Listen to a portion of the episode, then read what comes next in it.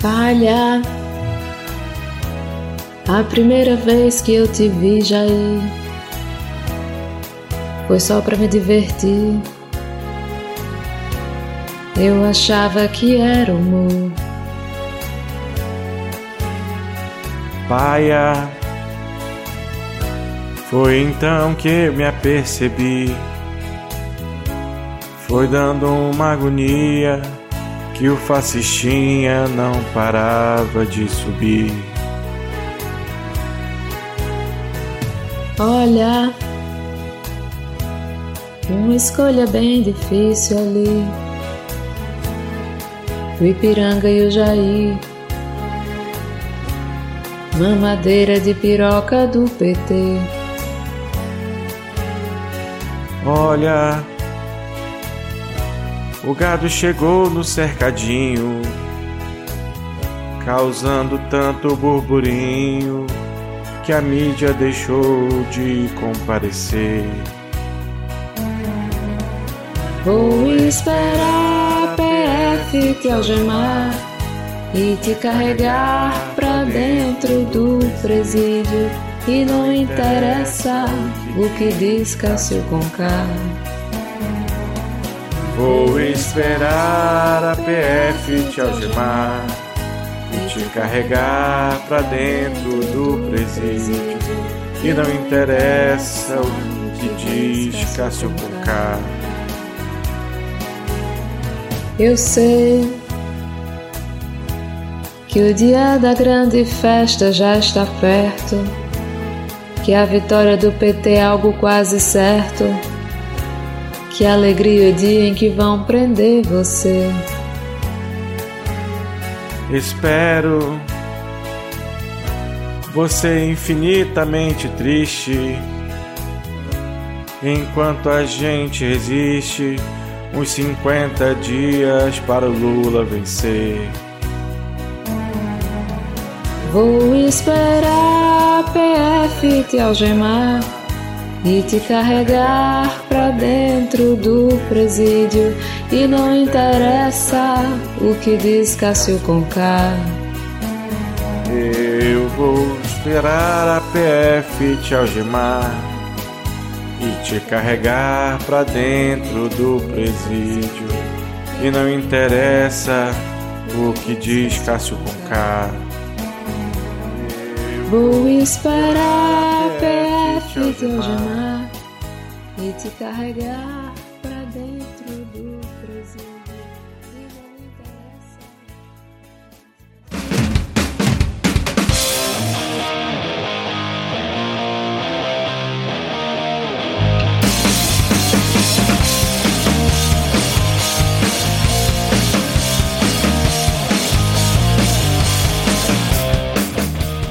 cidadão e cidadã, tudo bem? Eu sou Vitor Souza, falando diretamente do dia 9 de agosto de 2022. Está começando mais um episódio do Midcast Política no ano mais importante da nossa jovem democracia, que nós debatemos os fatos que ocorreram na última semana e que influenciam no cenário da política nacional com muita informação, pistolagem bom desespero do possível. E hoje aqui comigo temos ela, diretamente da região centro-oeste do país, Ana Raíssa, tudo bem? Olá, tudo bem?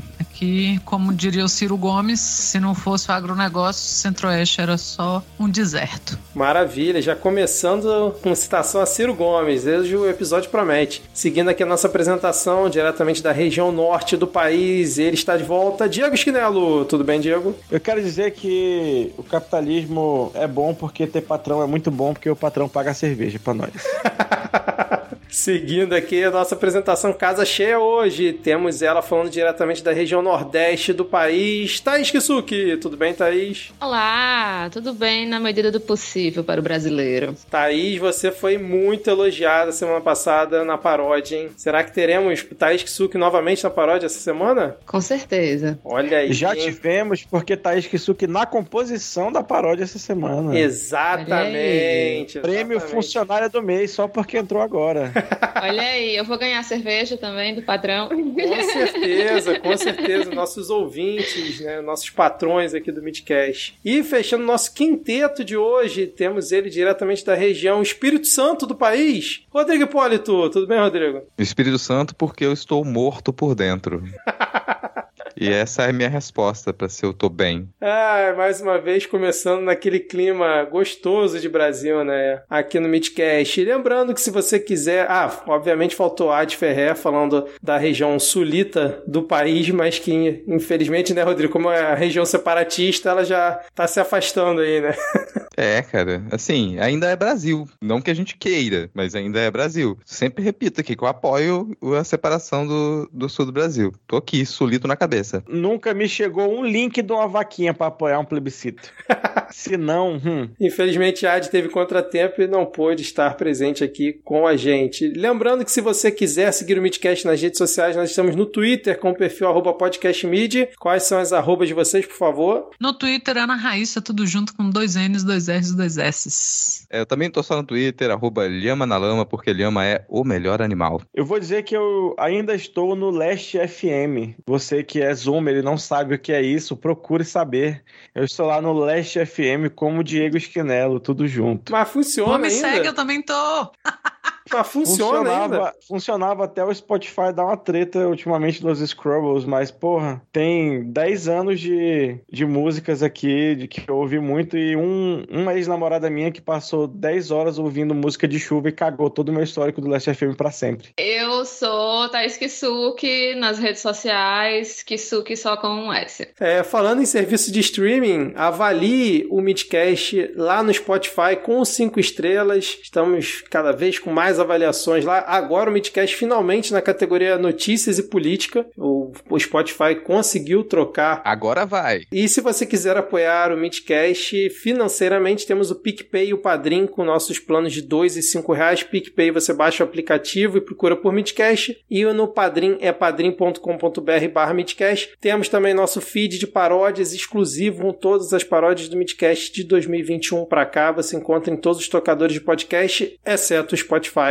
Agora E, sim. e vamos dizer agora que, já que mudamos de categoria, não temos mais obrigação nenhuma de entregar humor pra você ouvinte, tá bom?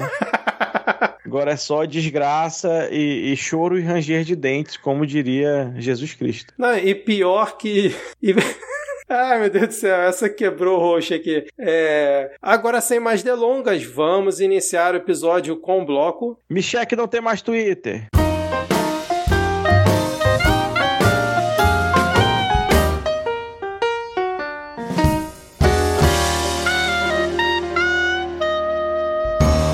Começamos esse nosso episódio aqui e vou já quebrar o protocolo, o roteiro aqui, pois vou deixar para Ana Raíssa introduzir o primeiro tópico desta pauta, porque eu já vejo um sorriso, um brilho no olhar dela ao ler o título dessa reportagem.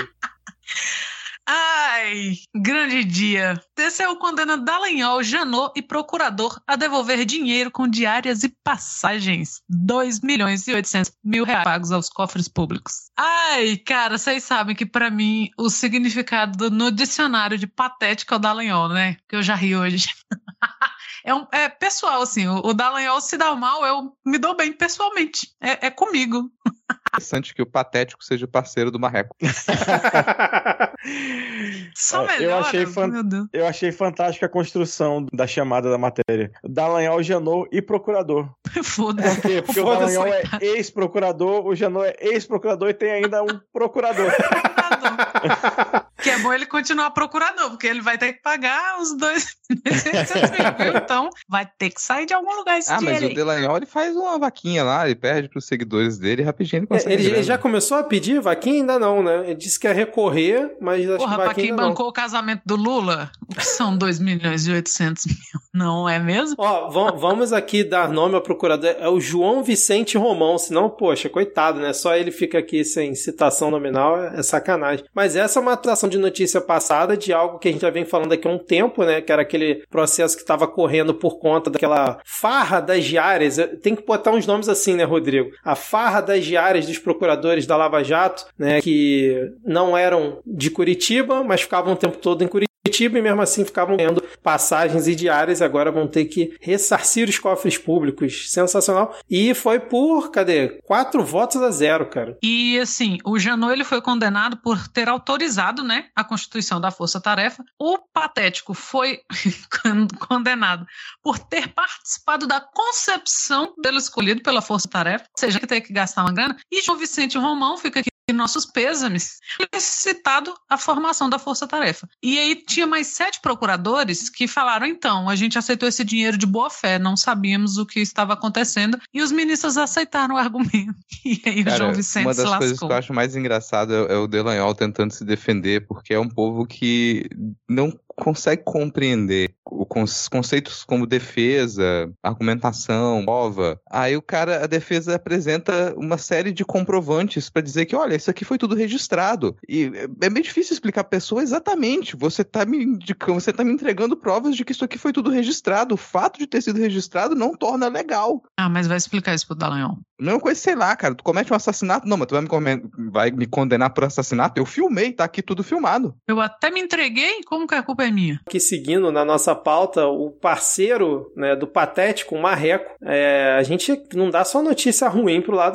dele, né? Vamos dar uma notícia boa aqui, pois o TRE de São Paulo encerrou aquele inquérito policial que investigava o Sérgio Moro por suposta fraude eleitoral. O plenário decidiu pelo trancamento, alegando que não houve intenção de fraude, mesmo com o pedido de transferência do domicílio eleitoral para São Paulo negado. Mulher de ex-juiz também seria investigada no inquérito, então o Marreco, toda aquela movimentação dele para tentar concorrer por São Paulo foi considerada, na verdade não foi considerada, né? foi arquivada porque não encontraram materialidade para que fosse considerada uma fraude eleitoral e agora ele vai realmente concorrer pelo Paraná e tá livre, leve e solto para alçar voos, o Marreco. Cara, isso aí tá correto. Dizer que essa decisão ela foi super correta, porque o que ela diz, em outras palavras, olha, é, eles não podem ser considerados culpados aqui, porque eles não tinham intenção. Inclusive, ele desconhece a lei. Eu acho curioso porque, assim, os dois são casados, moram juntos há trocentos anos, mas, assim, um pôde se candidatar, uma pôde se candidatar e, pra, por São Paulo e o outro não, né?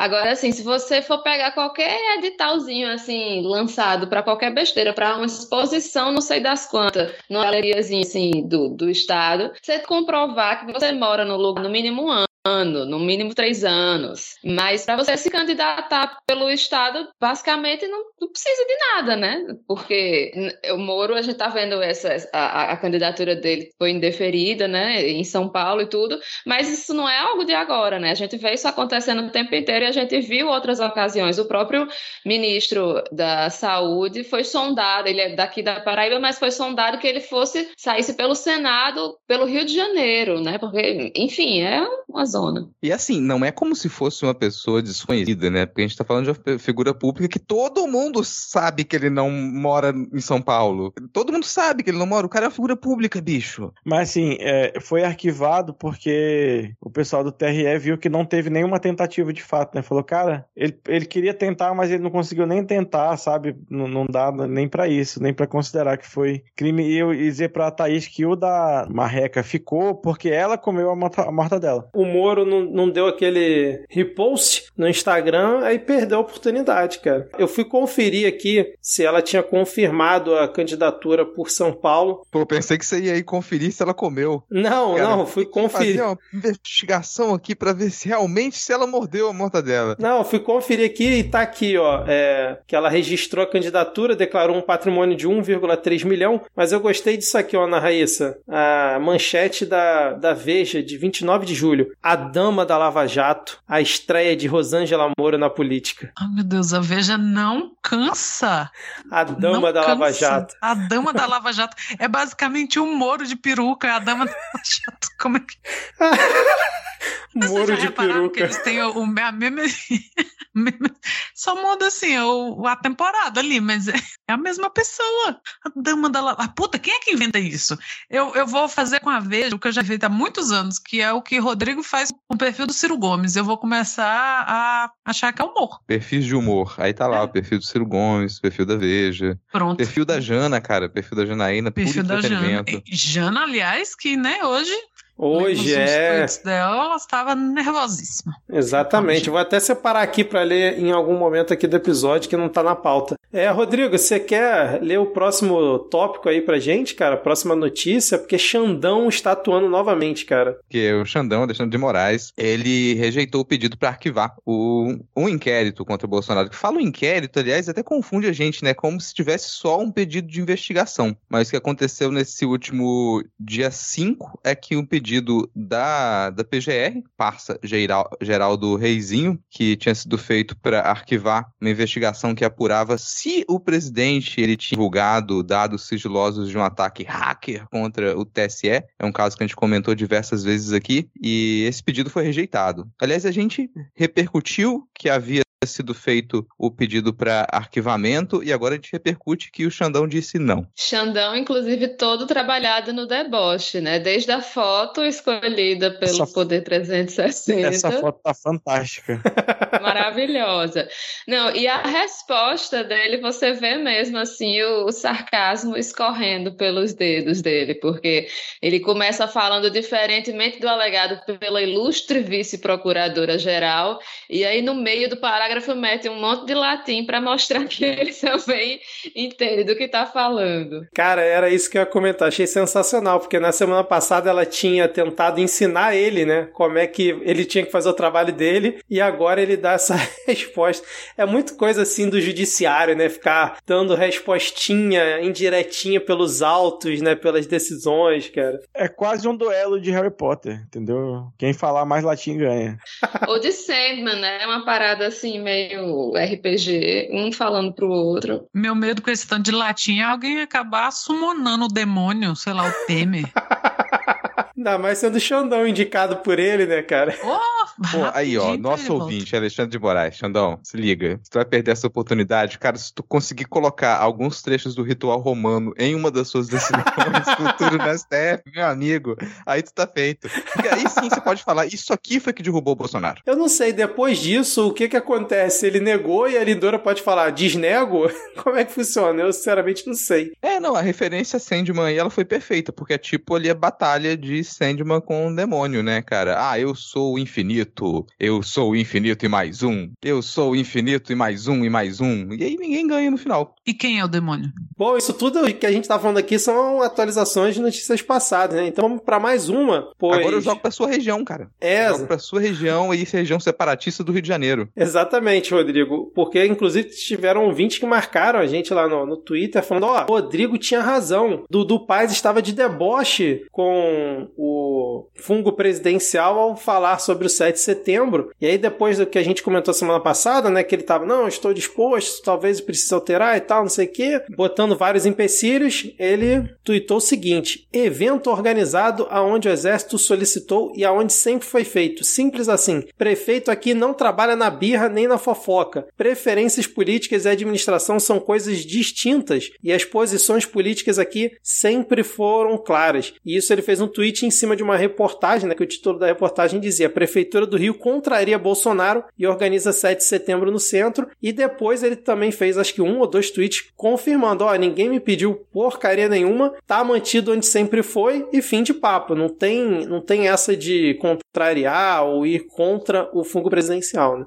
Eu acho muito bom que o presidente acha realmente que ele é dono do país e que ele pode fazer o que quiser, onde quiser, do jeito que quiser, na hora que quiser, né? Ele fala, não, o desfile vai ser nesse lugar aqui, desse jeito, e, e ele espera que, que tudo mude a partir do tweet dele, aparentemente. E o pior é que nesse caso eu acho que seria até melhor atender o pedido dele e deixar ele se fuderem lá no sol mesmo, foda-se, na praia e ninguém ia ligar pra essa merda, saca? Não, Não, mas- não conheço muito bem a geografia do Rio, mas parece atrapalhar menos a vida do cidadão médio ser em Copacabana do que ser no- em outro lugar. Não, na verdade é o seguinte, né? O problema de Copacabana é que se eles estiverem com muito calor, eles ainda podem pular ali na, na água, né? No centro, não, cara. O centro é asfalto e prédio pra tudo quanto é lado. Seria muito mais calor eles ficarem lá no centro. Pena que eles não vão levar a manifestação deles pra lá, né, cara? Esse é o ponto até, que normalmente o desfile é de manhã, né? Sim, de manhã. O desfile é de manhã. Então o que é mais provável que aconteça é que role normalmente a parada na, na Presidente Vargas e eles têm uma manifestação já agendada pra Avenida Atlântica já da, metade da tarde pro final. É, Ah, exatamente. mas meia dúzia de gente não vai ficar tão quente assim, não. Só vou deixar aqui uma recomendação para os nossos ouvintes aí que são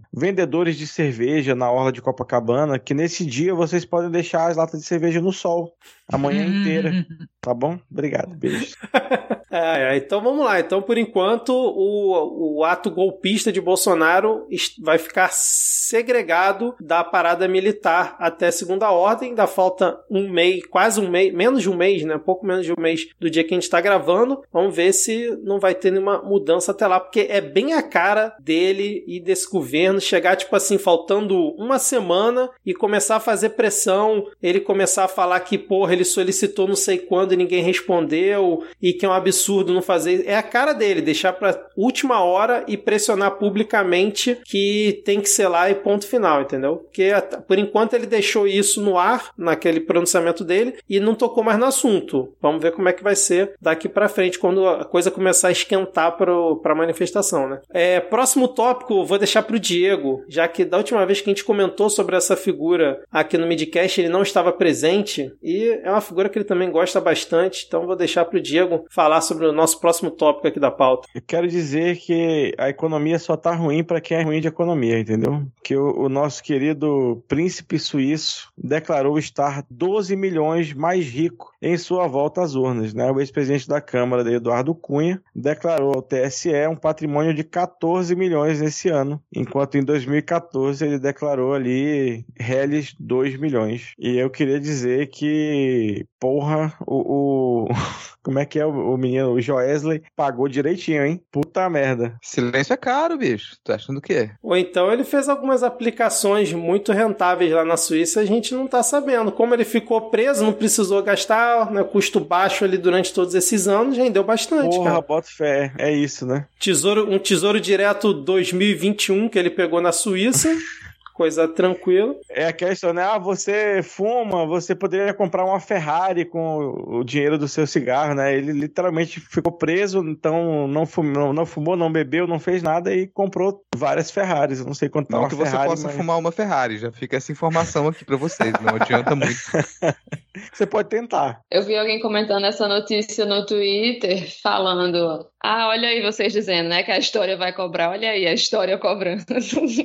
Nunca é uma boa ideia deixar pra história cobrar, né, cara? Já tem- Ustra morreu de velho, né? É, exatamente. Já Eu sempre, fa- sempre lembro dessa desgraçada, desse desgraçado fato da história brasileira. Tem um bot no Twitter que quando você fala em Ustra, o bot embaixo, Ustra morreu de velho.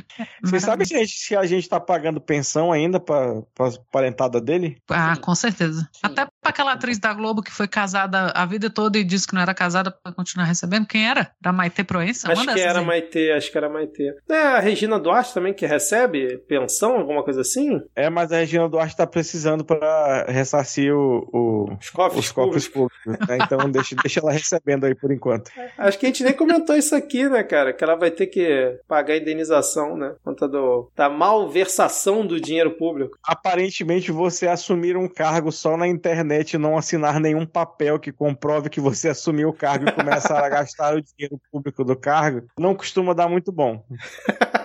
Fica a dica, inclusive, né, cara? Bom, fechamos então. Mais algum comentário? Eduardo Cunha que ainda tá sob júdice, né? Ele tá liberado para concorrer, mas é, estão recorrendo dessa decisão. Então pode ser que até ali o momento da, da eleição mesmo propriamente dita, ele ainda seja impugnado, né? Vamos ver como é que vai Pois ficar é. isso. Ou não. Ou não, é. O, o pior é isso, né? Ele, ele não só está muito mais rico, como ele ainda pode voltar para a Câmara.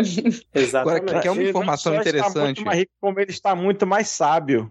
E isso é um problema. Quer uma informação interessante sobre é, impugnado, Vitor? Hum. Impugnado rima com consignado. Caraca, E que, esse é que o gancho, gancho. do próximo tópico. Que gancho. Porque a gente vai falar sobre essa aprovação de empréstimo consignado para quem recebe o Auxílio Brasil de até 600 reais. Então você que recebe o Auxílio Brasil, você tem essa grande oportunidade de comprometer até 40% da sua renda para se endividar pelos próximos, sabe-se lá quantos anos da sua vida. 24 meses, tranquilo. 24 meses, rapidinho. Aí você não paga, o que, que acontece, né? Mas lembrar disso também, se você pegou empréstimo com o banco, gente, sempre a opção de você não pagar.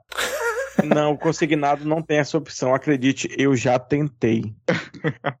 Bom, se não tiver Mas, mais cara, dinheiro é na sua conta, se uma- não tiver nada ali, cara. Não, mas é antes de cair. É, na folha de pagamento, ele, a sua empresa já paga pro banco em vez de te pagar. Então, mas a empresa.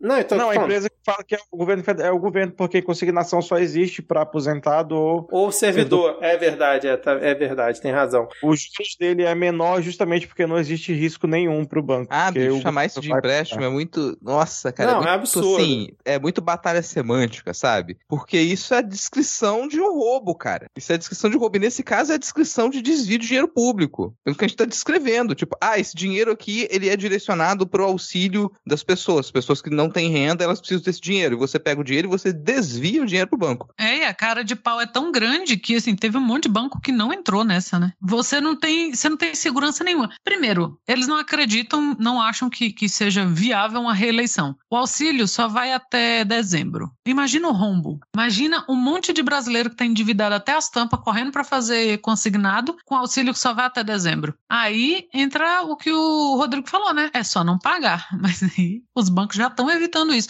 Não é porque por outro motivo. É porque eles sabem que eles vão tomar calote atrás de calote. Inclusive, na esteira desse rolê aí, veio mais um aumento de margem consignável para servidores públicos e, e aposentados. Não, e tem a questão dos juros que eles não amarraram e na média que eu tava vendo, prática do mercado tá em 78% ao ano o consignado, que é provavelmente a taxa que eles vão praticar, né, atualmente. E, e- e essa questão também tá valendo para os beneficiários do BPC, que eu tava vendo aqui, ó. Eles também vão poder comprometer 40% da renda, sendo 35% para empréstimo e financiamentos e 5% para pagamento de cartão de crédito consignado ou saque pelo cartão. Lembrando que o BPC é quem cartão recebe de um salário mínimo. Consignado é a pior, pior desgraça que existe na face do universo. Se o empréstimo consignado é ruim, o cartão é mil vezes pior. Mas eu queria te dar uma informação, ô, ô Vitor. Sabe quanto é que era o juro do consignado na época do Lula, lá quando eu fiz o meu, meu primeiro consignado? Quanto? Meio por cento ao mês. Meio por cento ao mês. 6% ao ano. Depois subiu para 12.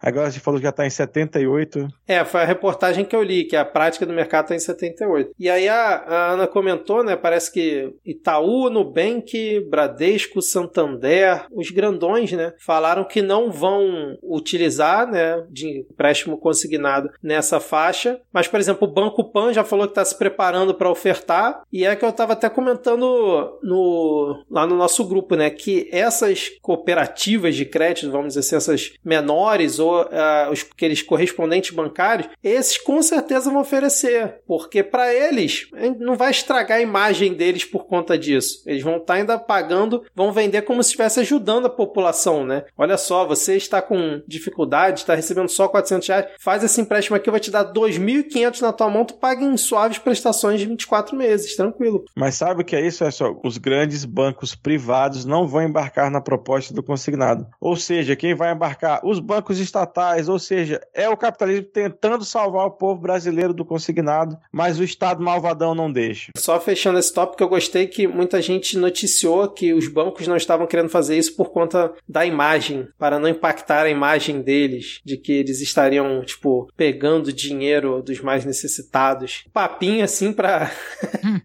Eles não estão querendo é tomar um, um calote depois do. Ah, pronto, Até a imagem. se procurar lá no dicionário, definição de banco, né? Que toma dinheiro dos mais necessitados. Eles falam na matéria que eles falam das práticas de ESG, né? Meio ambiente, social e governança, na sigla em inglês.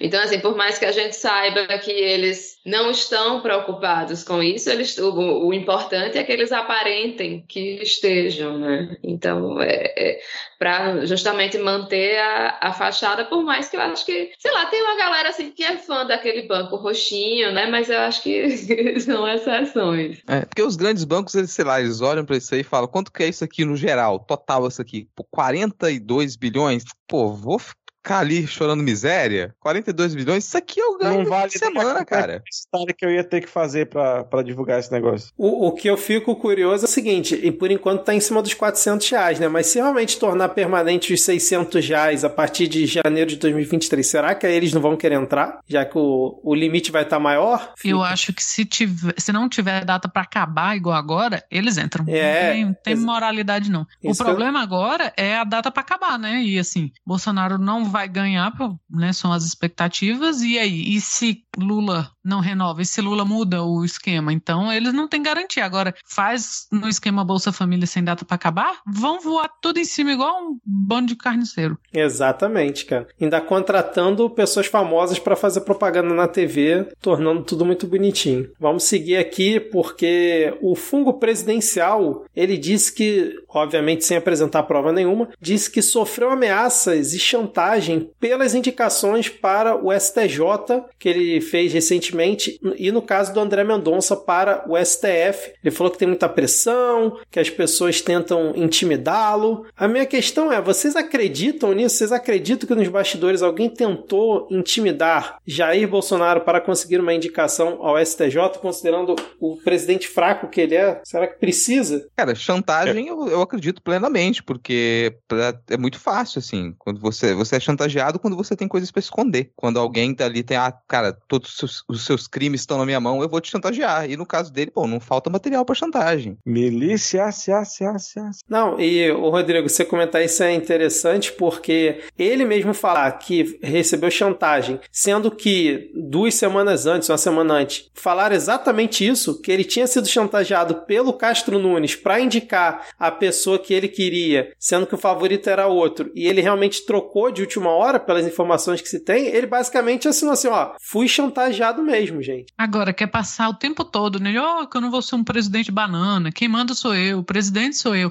Mas na hora de choramingar também ele é o primeiro, né? Ó, eu não consigo trabalhar. Ah, estão me chantageando. Ah, não sei. Cara, é, eu não sei se pra claque dele funciona essas jogadas, sabe? De não consigo trabalhar. Ah, estão me chantageando. Olha lá, eu tentei fazer e não deixaram. Porque Funciona. funciona? Porque pro lado de cá é só patético. Não, não, mamãe, tipo, quando a gente discutiu aqui a parte da, do preço da, do- da gasolina, por exemplo, eu fui comentar que o governo pode não ter o controle acionário da Petrobras, mas ele indica a maior parte do quadro. Ela, ah, mas vai lá tentar fazer isso, você é muito difícil, não sei o quê. Hum, meu Deus. Pega, pega mesmo. A- Pensei o- que ela ia responder que, peraí, mas o maior acionista da Petrobras é o filho do Lula. Ai, tem essa agora. Mas o papinho de que o STF não deixou ele trabalhar na pandemia pegou fudido. Puta. É. Pegou muito, assim. Cara, mas assim, na, na base sólida dele, qualquer coisa pega. Assim, não tem o que você apresentar que vai tirar o pessoal daquilo ali. Ele pode falar qualquer coisa. E, e, infelizmente isso inclui sua mãe, tá, Diego? Foi mal aí.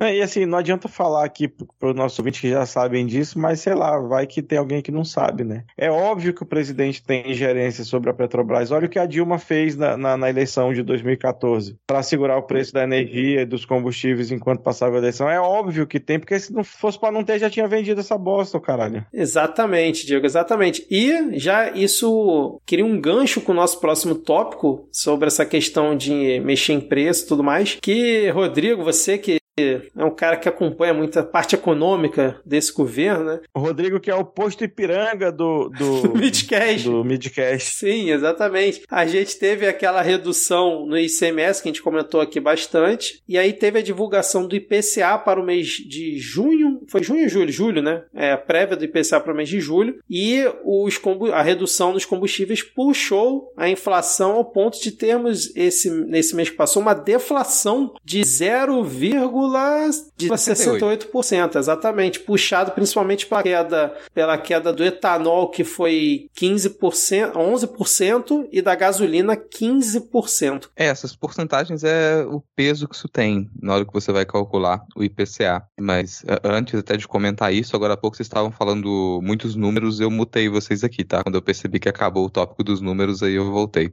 Esse é o meu gosto pela economia. Porque afinal a gente não precisa saber fazer conta. Agora, isso tem aquele, aquele peso momentâneo? Tem. E essa é, sei lá, a maior queda desde 1980, uma coisa assim, por um mês. Só que a gente precisa analisar isso pro ano inteiro. E pro ano inteiro a gente continua com uma inflação muito alta. Uma queda. Talvez a gente tenha uma queda indo pro próximo mês agora, em agosto, isso aconteça novamente. Só que até isso chegar no bolso, no, no supermercado, até isso afetar o bolso de consumidor comum, isso é um caminho mais longo, um caminho a médio, longo prazo. Então a gente não sente esse efeito. Para quem está analisando a economia, nossa, sim, a gente teve uma, uma redução da inflação. Só que daqui a quatro, cinco meses, qual vai ser essa análise? Quando a gente pega o ano inteiro, pensa na, na queda de renda da população. Então você reduziu a inflação, mas a renda continua caindo. E aí? Então parece muito positivo às vezes quando isso sai em alguns jornais de economia que adoram dizer que a economia está para decolar há um tempo, mas no fim das contas, quando você pegar isso no ano inteiro, quando você coloca isso em contexto, no quadro de, de queda de renda, de dificuldade de consumo,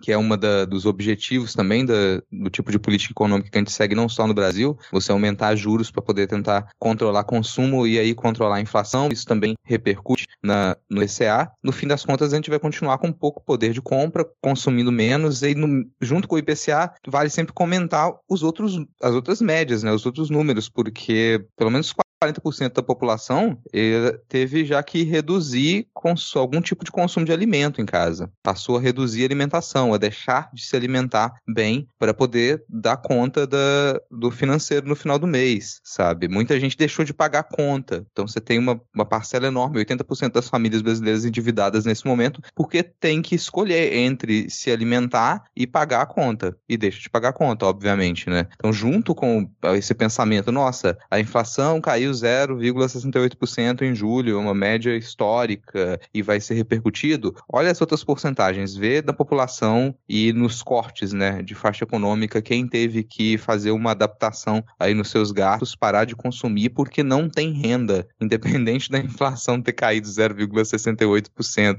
no ano inteiro, a gente vai continuar na merda. É, na tabela aqui que mostra a variação de preços que tiveram ICMS limitado, a, a único, o único item que ficou realmente abaixo, é, juntando os 12 meses, que ficou negativo foi energia elétrica, né? E, e dois itens que ficaram assim, os, os, que tiveram maior alta no ano todo são, são justamente duas coisas essenciais para não só para as pessoas se alimentarem, mas porque o óleo diesel, né, que, que, que, transporta tudo nesse país foi o que teve a maior alta, então acaba influenciando em todos os outros preços, né, 61,98%. E o gás de botijão também, né? Que também mais de 21% de aumento em 12 meses. E os alimentos, que é o que principal, que é o que impacta mais no dia a dia das pessoas, no geral teve aumento em julho também, né? É, mas a gasolina reduzir 15 com o diesel subindo, né? E aí se pega o acumulado aqui, é foda, né? É, exatamente. Não, e assim, a... política de controle inflacionário, política de controle inflacionário quando a gente está com a inflação no nível que tá, para é contenção de danos. Então, lembrar disso, a gente está falando de contenção contenção de danos, a gente continua com políticas que elas tentam evitar um cenário de inflação absolutamente descontrolada e que, nesse contexto, poderia gerar uma estagflação, assim. A gente não só não tem desenvolvimento, como não tem nenhuma possibilidade de controlar a inflação. Então, para não dizer que a gente está sendo completamente negativo e injusto aqui com as políticas econômicas do Brasil, talvez seja uma demonstração de que ainda tem uma saída para a gente contra controlar a inflação e, dependendo de futuras políticas públicas, a gente conseguir sair do buraco, mas é uma coisa para médio, longo, muito longo prazo. É, se o Guedes for aprofundar a sua política econômica, como é a promessa aí, né, para um, um suposto segundo governo Bolsonaro, aí a gente não sai do buraco, não. Porque se ele for aprofundar isso aí, pode ver a lama, né? Mas o Brasil não tá decolando? Festa danada. Eu queria muito, eu sempre gosto de lembrar daquele vídeo dele falando que se ele fizesse muita besteira, o dólar chegava em 5. Mas vamos aqui para os nossos últimos dois tópicos desse primeiro bloco, pois a reprovação do governo Jair Bolsonaro aumentou 5 pontos, segundo a pesquisa Poder Data, isso num período de dois meses. Agora ela está em 57% e os que aprovam 39%. E aí tem outros dados aqui também que saíram nessa pesquisa, né? O recorte ali por faixa etária, o, o saldo histórico, né? Dessa, dessa aprovação. A aprovação entre os evangélicos saltou absurdamente, foi de 49 para 61 e tudo mais. E hoje também, no dia que a gente está gravando, começou o pagamento do Auxílio Brasil de 600 reais, que começa a ser, começa a ser pago aí para acho que 2 milhões de famílias, né? Começaram hoje e o total vão ser 20 milhões de pessoas que vão receber os 600 reais. Eu queria saber de vocês aqui rapidinho para a gente fechar esse primeiro tópico, se vocês acham que realmente pode começar a virar, pode começar a ter uma mudança nessa percepção da população em relação ao governo, que já nesses últimos dois meses mostrou que, pelo menos na segunda Poder Data, a reprovação aumentou. Né? Vocês acham que vai influenciar ou continuam com aquela expectativa de que não será suficiente, considerando todo o contexto da coisa? Eu acho que a minha percepção, né, posso estar errada, logicamente, mas eu acho que é muito pouco tempo para apagar da, da, da, cabeça assim, do, do, povo tudo que, que aconteceu nesses quatro anos. Eu acho que eu sou uma pessoa um pouco otimista, mas eu acho que ele não consegue melhorar a imagem dele a ponto de, de ter qualquer tipo de virada, não. Também acho. Eu acho que é, um, é pouco tempo para apagar e, e o final está muito próximo, né? Então, quem já recebia auxílio como Bolsa Família não, não tinha esse deadline na cara. Ó, vai até dezembro, vai até dezembro. Que eu acho que foi colocado, né, com, como forma meio de fazer um povo meio de refém não pegou. Também sou otimista em achar que não vai mudar nada. É, espero, mas é como eu já comentei algumas vezes quando a gente conversa, eu só sossego depois que o Lula tiver com a faixa no peito, entregue por outra pessoa, porque o Bolsonaro não vai entregar. E nem quero ir lá também, ó, a galera que for em Brasília, né? Ninguém tá vindo a Brasília pra ver o Bolsonaro entregar não, nada. Não, ia estragar a festa, cara. Porra, com certeza, tá ó, louco. E não, não acho, não acho que vai adiantar. Pode mudar ali, principalmente, né, entre mulheres que recebem, a gente sabe, né, que, que são cabeças-chefe de família, assim, mas eu acho que não faz, né, se eles estão esperando uma grande mudança, não faz, não. Eu só queria lembrar, fazer uma pergunta aqui, se vocês sabem quem terminou o governo com 83% de aprovação, né? Então, assim. Collor? 39? Temer? Temer? Quem? Quem? Sarney? Começa com Luiz, termina com Inácio. Itamar Franco. Itamar Franco, pois é. Todos menos o, o Jair, né? Então, eu acho que não. Eu acho que 39 é uma aprovação muito baixa para subir. Eu acho que a rejeição dele está muito alta para assumir, assim, em tão pouco tempo. Mas, né, vamos entrar em períodos trevosos agora de, de reta. Assim, a gente tem menos tempo, né, entre, entre agora e a eleição do que a gente já teve nesse tempo. Então, a gente está vendo a coisa está escalando meio maluco, assim. Alguns números vão mudar, mas não, não acho que vai chegar a esse ponto de uh, tudo, o jogo mudou, tá diferente. Então. É, acho que assim, pode até funcionar para ele chegar no segundo turno. No segundo turno ele não passa. Agora vem o CIS, porque se muita gente resolver cair no empréstimo consignado e nesse próximo mês pegar ali dois mil, três mil reais de empréstimo, isso num curto prazo, de imediato, isso faz uma diferença gigantesca para quem tá na merda. Então você não, não tem como você ignorar isso. Opa, peraí, recebi esse auxílio, tô aqui com três mil reais para poder resolver os meus problemas imediatos porque eu já tava com a família passando fome com risco de ser despejado, ou quem já estava despejado, estava sem casa, isso pode resolver ali uma, problemas muito grandes na vida de uma parcela enorme da população nesses próximos 50 dias. Pode fazer uma diferença, mas eu também concordo com a Ana Raíssa que essa diferença tá, não vai, não vai ser tão grande assim, não viraria no máximo para chegar no segundo turno, e chega no segundo turno a história é outra. E tem, não sei se o PT vai aproveitar isso, né, mas eu tenho visto uma movimentação, pelo menos nas redes sociais, meio que de, da galera galera falando que ele só tá fazendo isso porque tá com medo do Lula. Então eu acho que, que isso tem chance de pegar, assim, ó, o cara só se mexeu agora porque tá com medo de perder pro Lula. E isso é muito bom pro Lula, eu não sei como que o PT vai trabalhar isso. E 600 reais na conta com a cesta básica custando 700, não adianta muita coisa, né? Agora tem uma coisa nessa pesquisa, um, um, um fato que, que me, me chamou muita atenção, o que mais me chamou a atenção foi que eles mostraram a diferença da aprovação do governo Bolsonaro entre os evangélicos e entre os católicos que é praticamente o oposto, né? 61% dos evangélicos aprovam, 33% desaprovam, e os católicos, 63% desaprovam e 34% aprovam. Então, assim, Lutero não imaginava o estrago que ele estava fazendo quando ele fez a reforma. Bichinho. Ah, eu concordo com tudo que vocês falaram. É, quero estar otimista também, apesar que eu acho que eu só vou começar a ficar um pouco mais tranquilo, óbvio, quando o Lula só tiver com a faixa, né? Mas a partir de setembro, porque em 2018 foi justamente a partir de setembro que o negócio né, piorou muito pro nosso lado. Mas eu tava só pensando aqui enquanto vocês falavam em uma coisa. A gente fala que a Anitta e a Pablo vão cantar na posse do Lula, e eu não sei qual é o protocolo, se tem lei, ou sei lá, o que, que tem para isso, porque o Bolsonaro com certeza não vai na posse, o Mourão não é mais vice, a gente não tem mais vice. Eu não sei se é o Pacheco que tem que entregar por ser o presidente do Senado, não sei. Mas bem que podia ser a Anitta entregando a faixa pro Lula lá na festa, hein, cara? Imagina esse momento. Puta merda. Eu só queria fazer uma crítica aqui rapidinho à, à pesquisa do Poder Data, porque ele traz depois um gráfico aqui, a avaliação do trabalho de Bolsonaro. Como é que você avalia algo que não existe?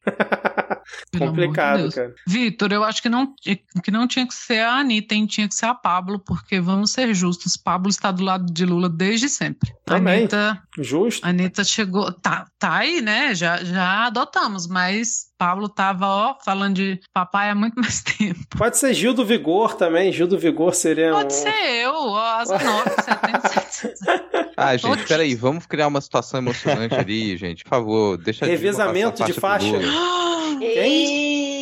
Eita, que reparação Gostei. histórica. Quem, Rodrigo? Desculpa que eu não vi. Deixa a Dilma passar a faixa pro Lula. A última, Porra. a última presidente legítima desta jossa deste país.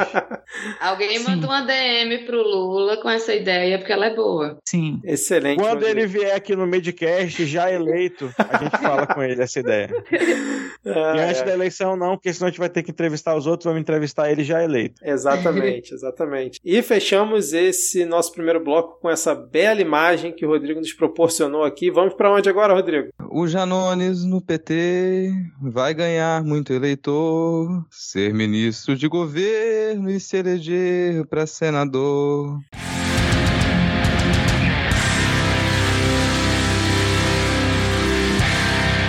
Vamos começar aqui o ponto da pauta. E o ponto da pauta hoje é basicamente eleições, gente. A gente vai comentar aqui tópicos e subtópicos das eleições. E o primeiro que eu quero passar para vocês é uma chamada curiosa, que é os militares, eles estão dispostos a fazer uma verificação das, da votação nas urnas, porque já que não foi aprovado o voto impresso, eles pretendem auditar as urnas que já são auditáveis. Então, a proposta é que os militares se responsabilizem por pegar o impresso das urnas eletrônicas e verificar se está correto. Bom, que é algo que nunca foi escondido, né? Na prática, você tem na frente de, de cada zona eleitoral ali, você de cada sessão eleitoral, no final você imprime os votos, a contagem dos votos e aquilo fica acessível e também autoridades podem requerer, né, a verificação desse impresso. Então não tem nenhuma novidade, mas a divulgação disso pelos militares é como se fosse uma proposta de que eles estão fazendo algo novo para tentar tornar as eleições mais legítimas. Mas, cara, eu vou dizer, boa sorte aí pro generalato que tentar convencer os soldados que trabalham lá durante a- a eleição a ficar, porque quando dá 5 horas da tarde, eles somem mais rápido do que o, o auxílio do Bolsonaro.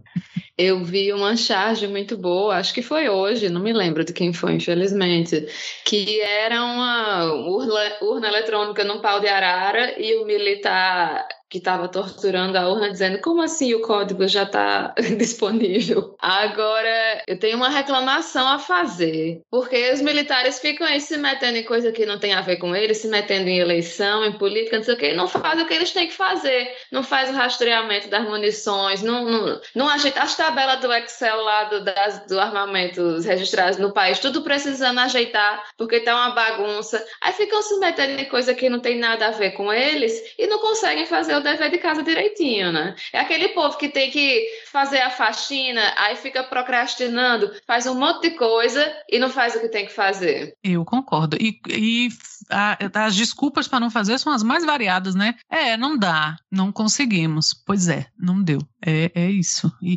cara, e assim, tá. Pegaram um boletim de urna, nessa urna tem tanto para tanto, essa aqui, dadada.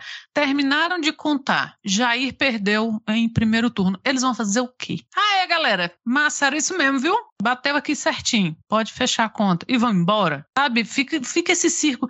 E eu fico duvidando de verdade se eles vão sequer fazer isso. Eu, sabe? É muito circo, é muito inventar a roda para chegar no dia e eles fazerem o que eles sempre fazem, né? Que tem aqui em Brasília, pelo menos, quando é das entregas da urna, a gente vê eles passando. Tem uma galera que, que meio que fica apavorada em época de eleição, mas assim, é uma coisa que eles fazem, eles que entregam, né? Eles estão. É o que, que Diego falou, eles estão lá e somem às 5 da tarde. E eu, sinceramente, às vezes eu fico tão cansada desse assunto que eu chego a pensar que eles vão fazer só isso. E vão, ah, não, ó, deu para contar mesmo. Não, vão fingir que nunca tocaram no assunto.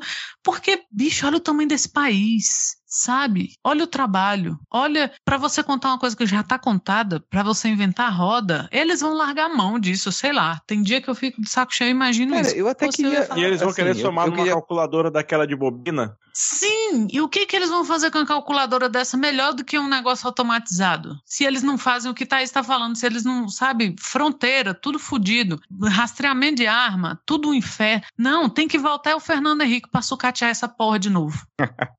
Cara, eu queria acreditar que, que eles não vão fazer realmente nada, assim. Mas eu prevejo caos. O que eu consigo imaginar para o dia da, da eleição, no primeiro turno, é o caos. Porque, bom, eles não estão se preocupando realmente em fazer nenhum tipo de contagem.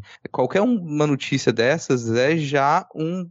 já estão engatilhando a tentativa de questionamento ali. Então, do mesmo jeito que em 2018 a gente viu pulular nas redes e nos WhatsApps da vida os vídeos estúpidos da pessoa dizendo eu tentei digitar o 17 e apareceu o rosto do Lula, sabe? É isso Mas agora esse vai ano ser vai 10 ser um vezes mais, inferno cara, 100 disso. vezes mais, assim. Porque todo mundo vai estar apertando o caralho do 17. Que eles não começaram a falar do número ainda, se você prestar atenção. É, e a gente não vai falar aqui, vamos deixar, é, vamos lembrar disso, a gente também não vai falar aqui não. Vamos repetir Mas o é porque, 17. como, 13. é porque como eu trabalho na eleição, eu tô pensando no inferno que vai ser a minha vida nessa eleição, porque vai ter um monte de velho escroto dizendo eu apertei 17, apareceu voto nulo, que não sei o quê. Mas só queria, é, de uma notícia que eu lembrei, que esse ano é, o TSE tá tão, tão safo que a gente aqui no nosso fuso horário vai adiantar, o- as eleições vai ser das 7 às 4 aqui, pra acabar junto com vocês. Aí, 5 horas da tarde do Brasil, Sério, Brasil, A cara? Vai- já tá disso. doida não. pra ir embora mesmo, hein? sério. É pra Caramba. galera que tá trabalhando, ó, ficar muda. Não, é pra, pra não ter que esperar, porque nessa uma hora de espera entre o resultado de São Paulo e o resultado daqui, sabe Melhor Deus o que, que vai pode acontecer. Isso, É. isso é excelente, cara. Agora, essa questão, isso inclusive pode mudar a nossa programação aqui, que a gente estava pensando pro dia da eleição, né? Achando que só ia começar às sete da noite a divulgação do resultado, pode ser que comece antes, se for assim nos outros estados também, né? Agora, essa questão do caos. Depois eu vou ver como é que tá no Acre, porque no Acre também não dá pra começar às 5, né? É, pois é.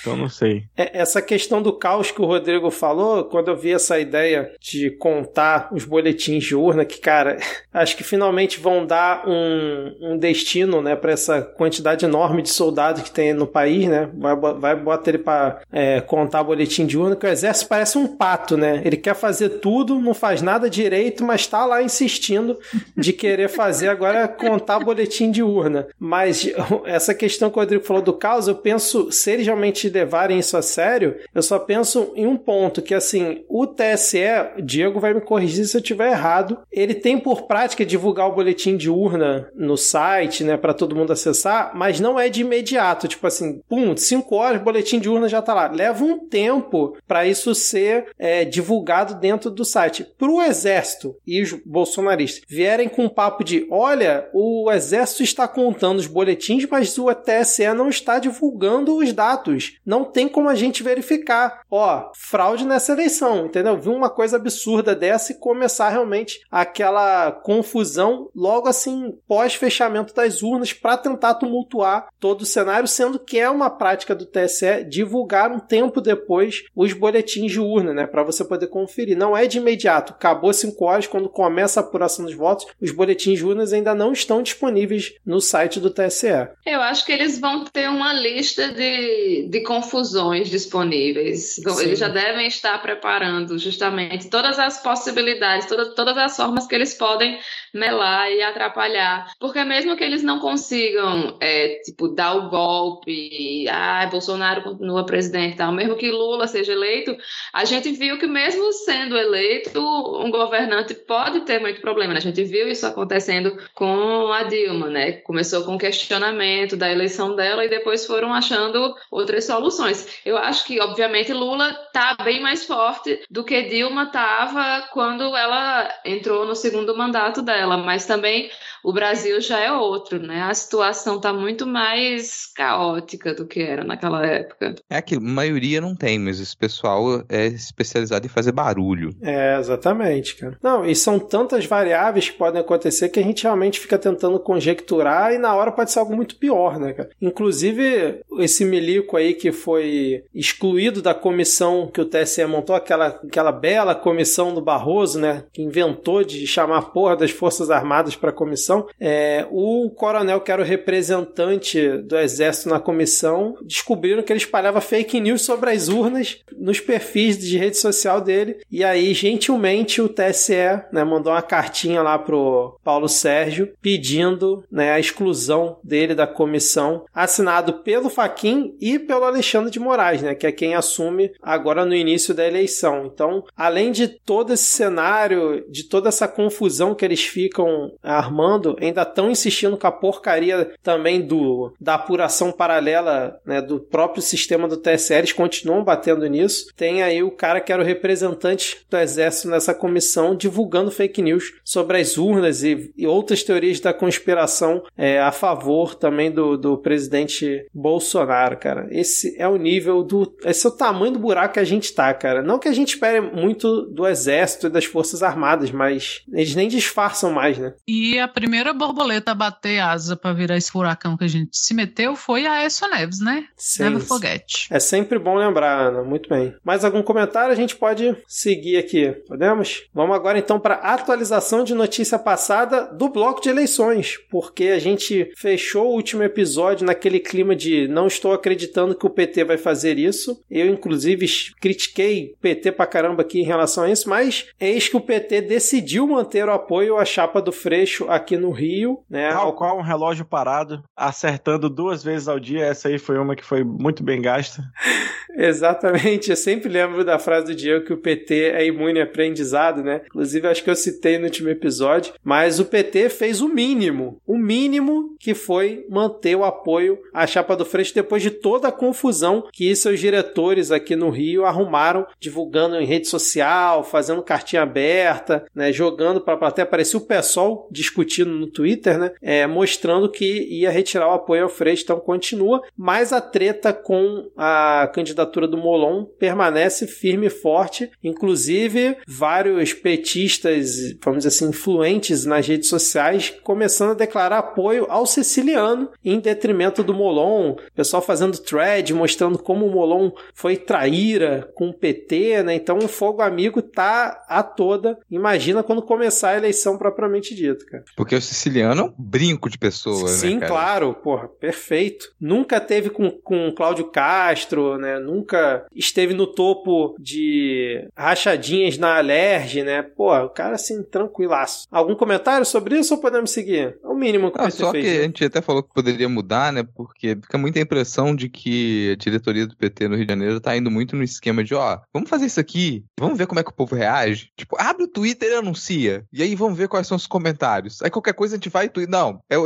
me brinque, gente. Mudei de ideia, sabe? Mas a reação de, como você comentou, a reação de, de muita gente é, criticando o Molon e questionando as decisões só evidencia como que não tem acordo nenhum, assim, no PT Rio de Janeiro. Não tem acordo nenhum, é um caos completo. E, e que é, tudo bem, é o Rio de Janeiro. A gente entende que é uma exceção a qualquer tipo de ordem. Mas me sou estranho no momento em que o PT tá, assim, que a quantidade de articulação que tá fazendo, tá conseguindo colocar ordem em um ou outro estado ali, aí chega no Rio de Janeiro e parece que é um, uma, sabe, um outro partido, independente, toma suas próprias decisões sem pensar na, no, no cenário nacional, foda-se. É, o que as fontes da CNN, né, que é a matéria onde, que tá na pauta, disseram é que no, era o próprio Ceciliano que estava buscando briga com o PSB, né, e aí, por ele ter desistido, o PT resolveu é, apoiar a chapa do Freixo que eu, eu, bom, eu não sei como funciona lá dentro, mas eu acho curioso que ele tenha esse poder, né, de, de, de romper um acordo desse, desse tamanho do, do governo, né, de fazer o,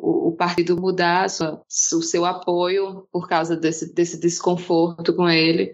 Mas, enfim, que bom que, que mudou, né? Que, que resolveram se manter na chapa, porque apesar do, do Rio de Janeiro ser um estado, a gente sabe que é muito representativo o que tem acontecido lá, né? E, e a gente sabe que as milícias são um poder muito forte. E, sinceramente, é, o Freixo é a única pessoa que eu vejo assim que, que tem a força de vontade e que tem a capacidade de, de pelo menos, é, eu não digo que ele vai acabar com a milícia no Rio de Janeiro, não, não, não chega a ser tão inocente, mas para pelo menos incomodar e, e, diminuir o poder deles, né, que está tão infiltrado no Estado. Se o Freixo foi eleito, vem aí o próximo filme do. É Meirelles o nome do diretor do Tropa de Elite? Sim, Fernando Meirelles. Endeusando a Alerge. Aguarde e confie.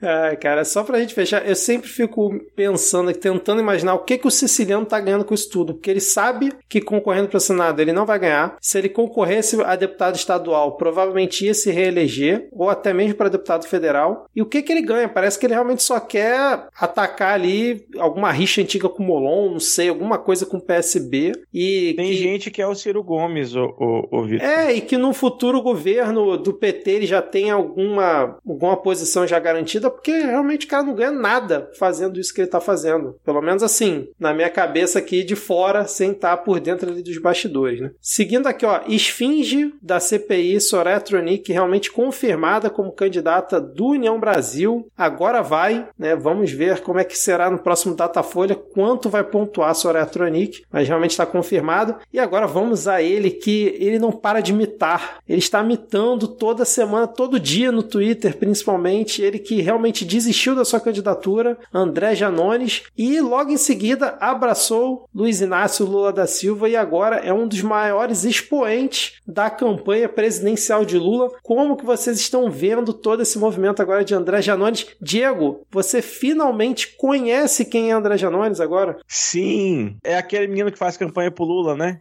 Que cuida do Twitter.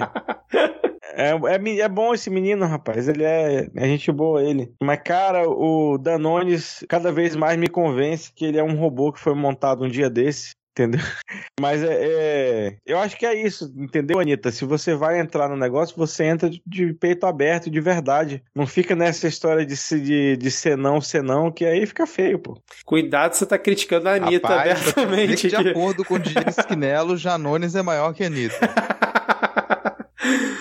É. Janone já, já se trata a, a si e ao Lula no plural, né? Nós nós já estamos operando milagre, nós já estamos. Já? Esse menino, o problema. Eu gosto quando o Diego fala que ele foi terminou de montar um dia desse, né? Ele chegou na Terra tem três semanas. Então ele é meio esvaziado de contexto, assim, das coisas. Mas eu gosto que ele é um homem aí, ó. Homens, abracem suas carências. Porque o negócio dele é carência. O Lula tweetou uma vez e falou: vou te ligar. Rapaz, nice. Pelo amor de Deus, sabe? Eu sei que se o Lula elogiar a camisa de alguém, ele ganha o um voto. Mas foi um poder, ó, Não, impressionante. E, ele Ana, só precisava de alguém dar um alô pra ele. Não, e sendo que acho que duas semanas antes ele estava no podcast O Assunto sendo entrevistado criticando o Lula, basicamente falando que que. ia pôr o Lula na parede. Exatamente, cara. Tá vendo? Mas Cara, eu só tenho coisa a ele defender esse rapaz. pôr na parede, cara. Eu só tenho coisa a defender esse rapaz, porque todo mundo quer pôr o Lula na parede de diversas formas. É, olha, Todo é mundo, se ganhasse um- um- uma ligação do Lula, largava tudo e ia pra fazer a campanha dele também. É, Cara, e ele, assim, ele tem- foi. Ele humano demais. tudo. Ele não é o Fábio de Mello, mas ele é humano demais, apenas isso. Ai, mano, demasiado mano.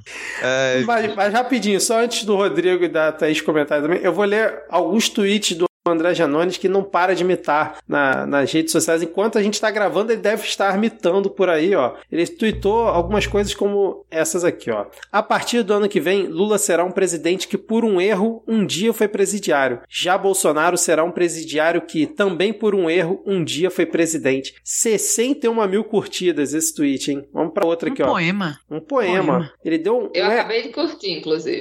Boa! Ele deu um RT comentado em cima de um tweet do Salim Matar, falando que era uma hipocrisia o ex-presidiário Lula se utilizar dos serviços do Hospital Sírio-Libanês e ter participado do ato em defesa do SUS. Aí o Janones tweetou: Podemos também elevar o SUS ao nível do Sírio-Libanês. Para isso, que tal começar com o senhor não comprando carro com a fachada de, entre aspas, locadora e depois vendendo a preço de mercado? Paga imposto direitinho, vive o estado mínimo que você prega, sem seus subsídios, que vai dar certo. E aí o outro. Bom. Exato. E aí outro tweet que eu separei aqui, ele, né, com uma foto, postou uma foto dele com a Janja, e aí comentou assim, ó, com licença, foi aqui que pediram uma primeira dama que além de super carismática e alto astral, nunca cedeu sua conta bancária para lavar dinheiro da milícia? Ponto de interrogação. Pô, faltou um muito bom aqui também, Vitor, que é o bolsonaristas dizendo que nunca caíram na minha conversa de imparcial e que já estavam, entre aspas, vacinados contra mim. Bolsominion vacinando. Olha que Lula oficial e eu mal nos juntamos e já estão operando milagres.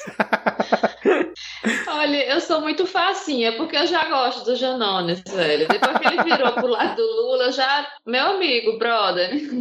Ele nem fez a barba mais depois que o Lula ligou pra ele. Lógico, ele já é visionário, já tá vendo o futuro, vai, Já. vai voltar pro PT, sabe que o Lula tá já velhinho, ele já tá tentando, já tá dizendo que é de origem humilde, não sei o que, já tá se, se Será? acomodando ali. Até nome de alimento ele tem, olha. O Lula chama Lula, ele chama Danones. Não, o Orlando Calheiros, ele fez uma thread há um- umas duas semanas atrás, eu acho, também já cantando essa pedra. Acho que o o Janones ainda nem tinha desistido, acho que foi um, um ou dois dias antes, cantando essa pedra de que o, o Janones ele tem esse perfil para ser trabalhado para talvez assim num futuro ser um possível sucessor aí do, do Lula dentro do PT, né? Porque o pessoal fala muito do Boulos, mas o Boulos tem muita gente que acha que ele é radical. E o Janones, ele é mais mais palatável, é mais fácil para o público em geral engolir. E ele tem, ele fala da origem humilde dele que o Boulos não tem, né? E, e, enfim, ele já foi, o Janones já foi do PT, então não é difícil ele voltar para o partido, né? Fazendo as pazes lá com, já fez as pazes com o Lula, né? Como a gente viu. Então eu, eu acho que, que essa era a pretensão dele mesmo, assim, de, de voos altos. Não, eu, eu O negócio é o trocadilho aqui. com nome de comida, né? Boulos, Danones. Né? Eu já vislumbrei aqui, o Vai ser o, o príncipe regente, enquanto o Boulos vai ser martelado de radical a bolinhos, paz e amor para poder ser eleito com a bênção do, do- da Fiesp, entendeu? Não vai, tire o, o Boulos dessa sua boca imunda. Para de falar assim na boca. Mas, cara, não sei quem às vezes tem a ilusão de que o PT vai ser outra coisa. Não vai, gente, também. Então, lembrete que a gente faz periodicamente aqui. O PT vai continuar a ser o PT. O PT vai continuar a conciliar, a negociar com o grande capital. Então, você não vai ter no governo do PT um governo possível pro Boulos, por exemplo. Não vai, não tem como. O PT não vai virar um, um grande partido de esquerda, fazer uma revolução comunista. Isso não vai acontecer. Então, se você pensar numa uma reforma para o PT, parece que um nome como o Janones também seria aí o mais propício, só que ele teria que enfrentar as grandes figuras dentro do partido. E que algumas estão esperando ali há um bom tempo para poder a sua hora chegar. Tempo talvez que seja um pouco superior ao tempo de vida que eles vão ter, porque a galera já tá lá caquética, já tá acabando, assim. E eles não perceberam isso. Então, continua, a galera acha que vai chegar uma hora que eles vão ser os escolhidos do Lula, vão conseguir encabeçar a chapa. Não vai acontecer também. Também aposto muito nisso. Mas o próprio Janones veio se manifestar dizer: não, por enquanto eu só me enxergo na, na Câmara dos Deputados, eu não vou abandonar, eu vou continuar como deputado. O que significa que ele vai abandonar? E que ele vai aceitar se tornar ministro de alguma coisa no, no próximo mandato ou algo do tipo. Mas ele vai vir como candidato a deputado? Porque eu não, eu não tinha visto ele, se ele confirmou a tentar a reeleição como deputado, né, cara? Porque isso aí realmente seria importante para ter mais um nome ali, apesar que ele tá no Avante, né? O Avante. É, não, ele vai se eleger. Não, mas ele vem como ele candidato? Vai, vai, vai se candidatar, vai se eleger, mas ele é eleito como deputado, nada impede que ele. Claro, claro. Que, é, assuma uma pasta do governo, que é o que vai acontecer. E ele depois, depois ainda vai falar: não, eu não simplesmente deixei de ser deputado. Continuo aqui, eu me elegi, eu tenho o meu cargo, mas eu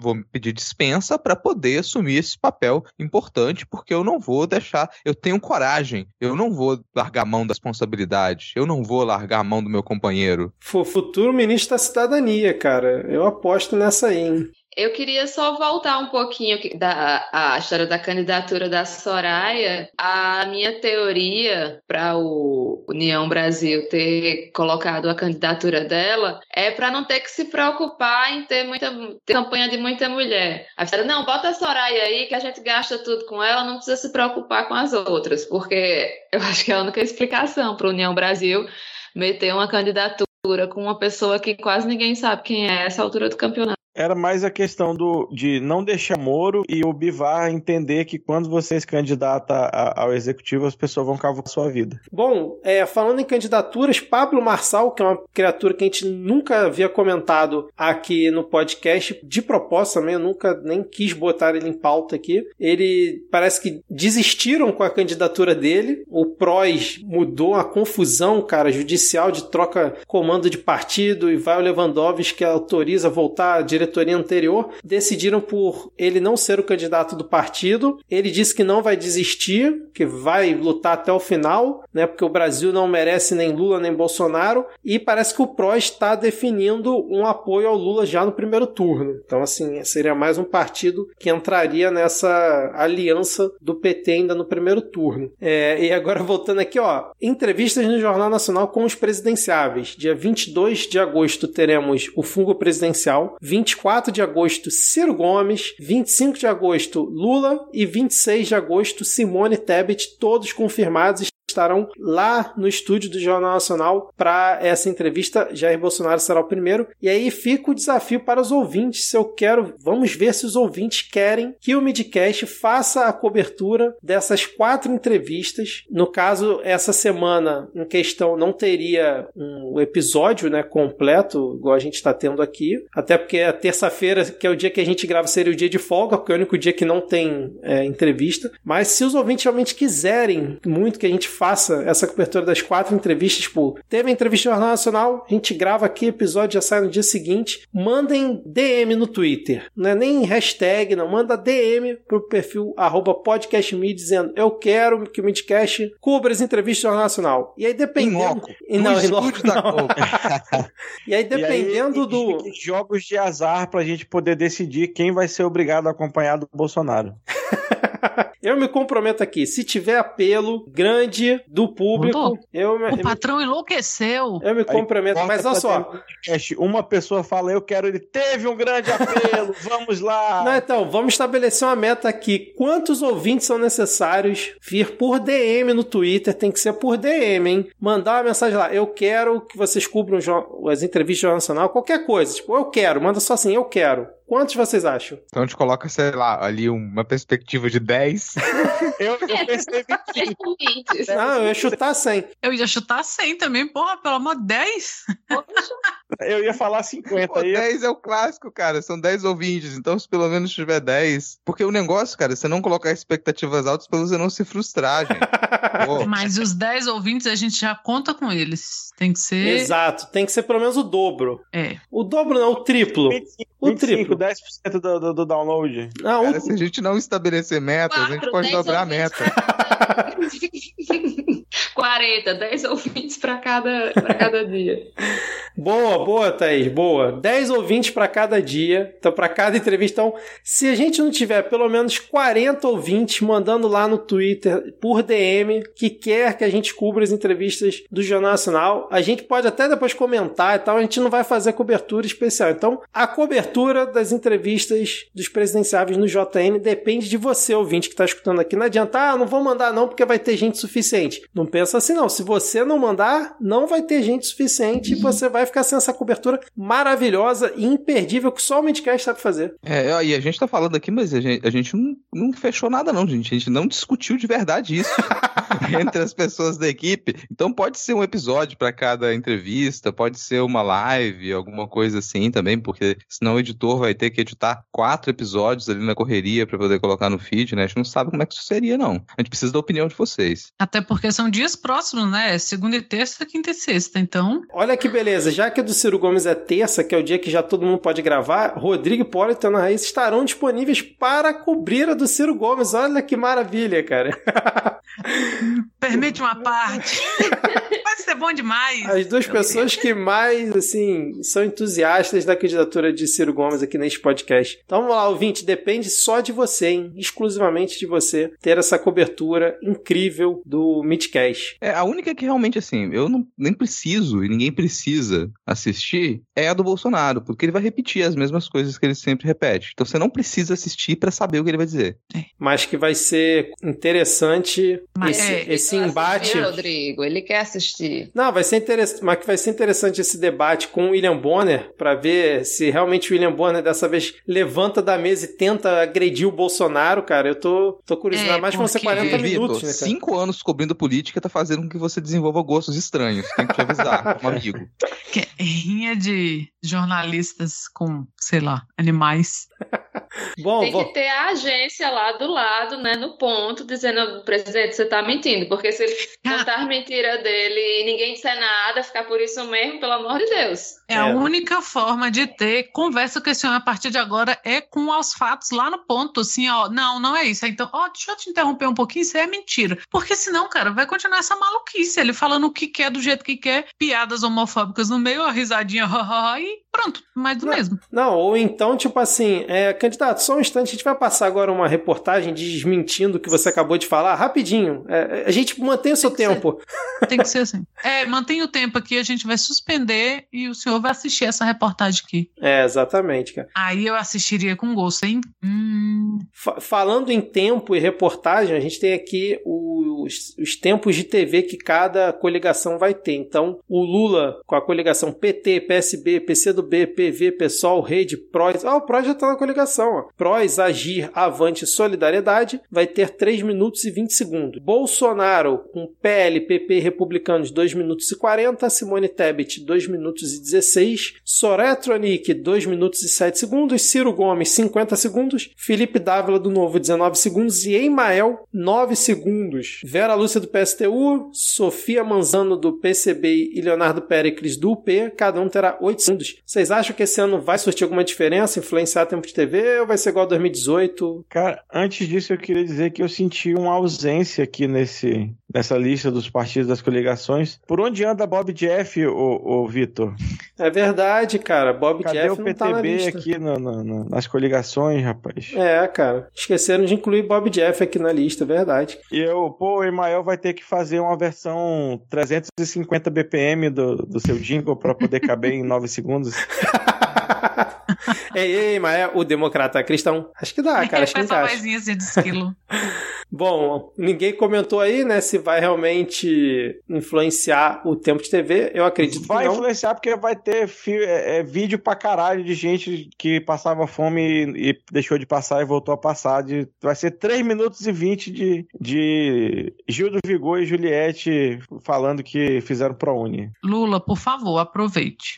Eu vi uns vídeos da, da campanha de 89 do Lula, maravilhosos, assim, feito com o elenco da TV Pirata, quase todo o elenco da TV Pirata, que eu acho, assim, que eles deviam ressuscitar se não na, na, televisão, pelo menos nas redes sociais, porque é muito maravilhoso, assim, tem uma cena que que chega na praia um, uma figura lá e eles dizem: Ah, isso daqui é um filhote da ditadura. Muito maravilhoso, muito bom. Cara, fica só uma dica aqui.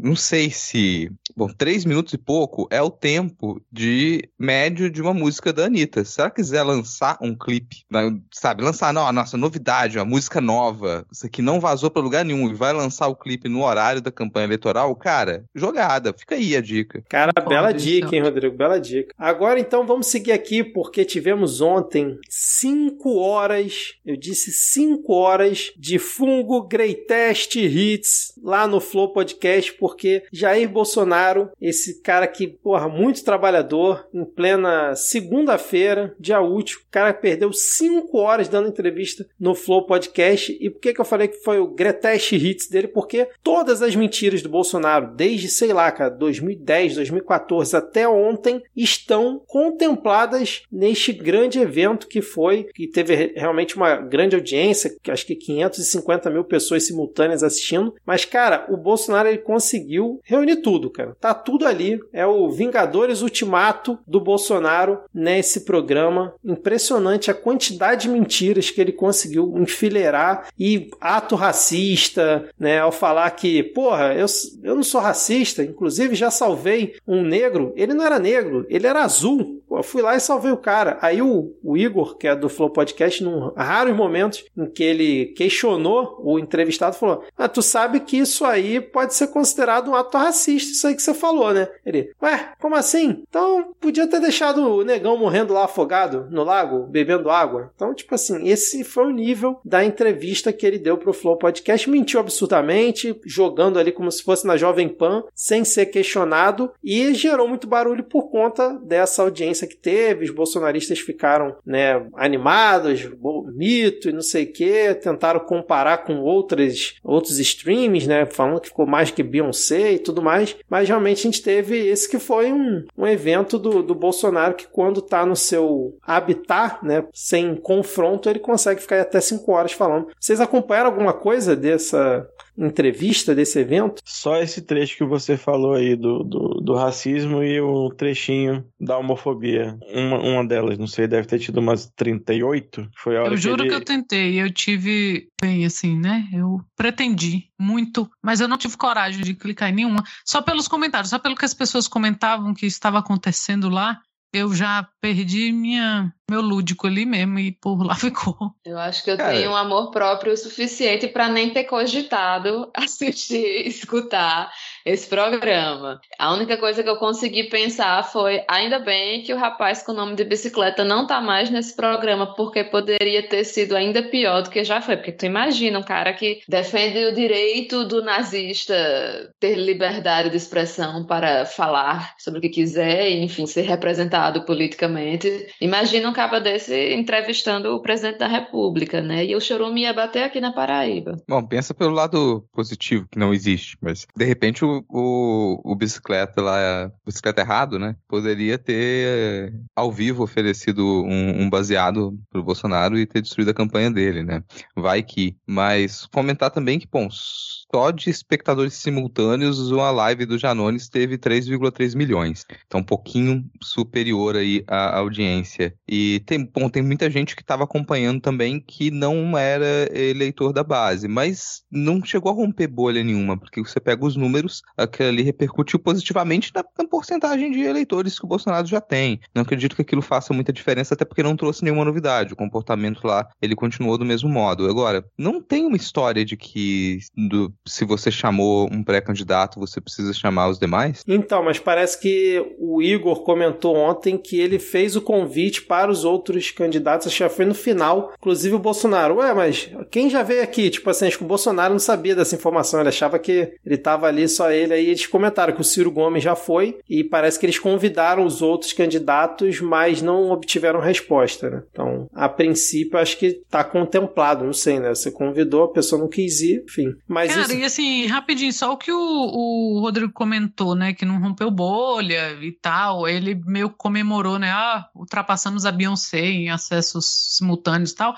Ele é o presidente da República, assim. Não quer dizer que as pessoas estão assistindo ele porque concordam. Então, é essa, esse comportamento de torcida o tempo todo dele, dos filhos dele e desse núcleo duro dele é uma imbecilidade, porque ele é o presidente, sabe? Por mais que seja indigesto, igual a gente está falando que não tive coragem, é, mas uma coisa ou outra você tem que assistir, sem contar que o pessoal que trabalha na imprensa ou quem vai escrever alguma matéria tem que assistir por completo. Não pode se dar o luxo, sei lá, que eu e Thaís nos demos de não, não clicar em nada. Então, assim, 550 mil pessoas assistindo ele não quer dizer que eram 550 mil pessoas achando ótimo. Apesar também de não ser ninguém, porque, né, ele é o presidente da República, era para ter mais também. Mas, assim, quem tava lá não tava aplaudindo necessariamente. Ou é, são pessoas. E, e faz parte de não ter saído da bolha, porque ou são pessoas que sempre acompanham por motivos, né, por ser o presidente, por trabalharem com isso, ou são pessoas que estavam ali para bater palma. Também não.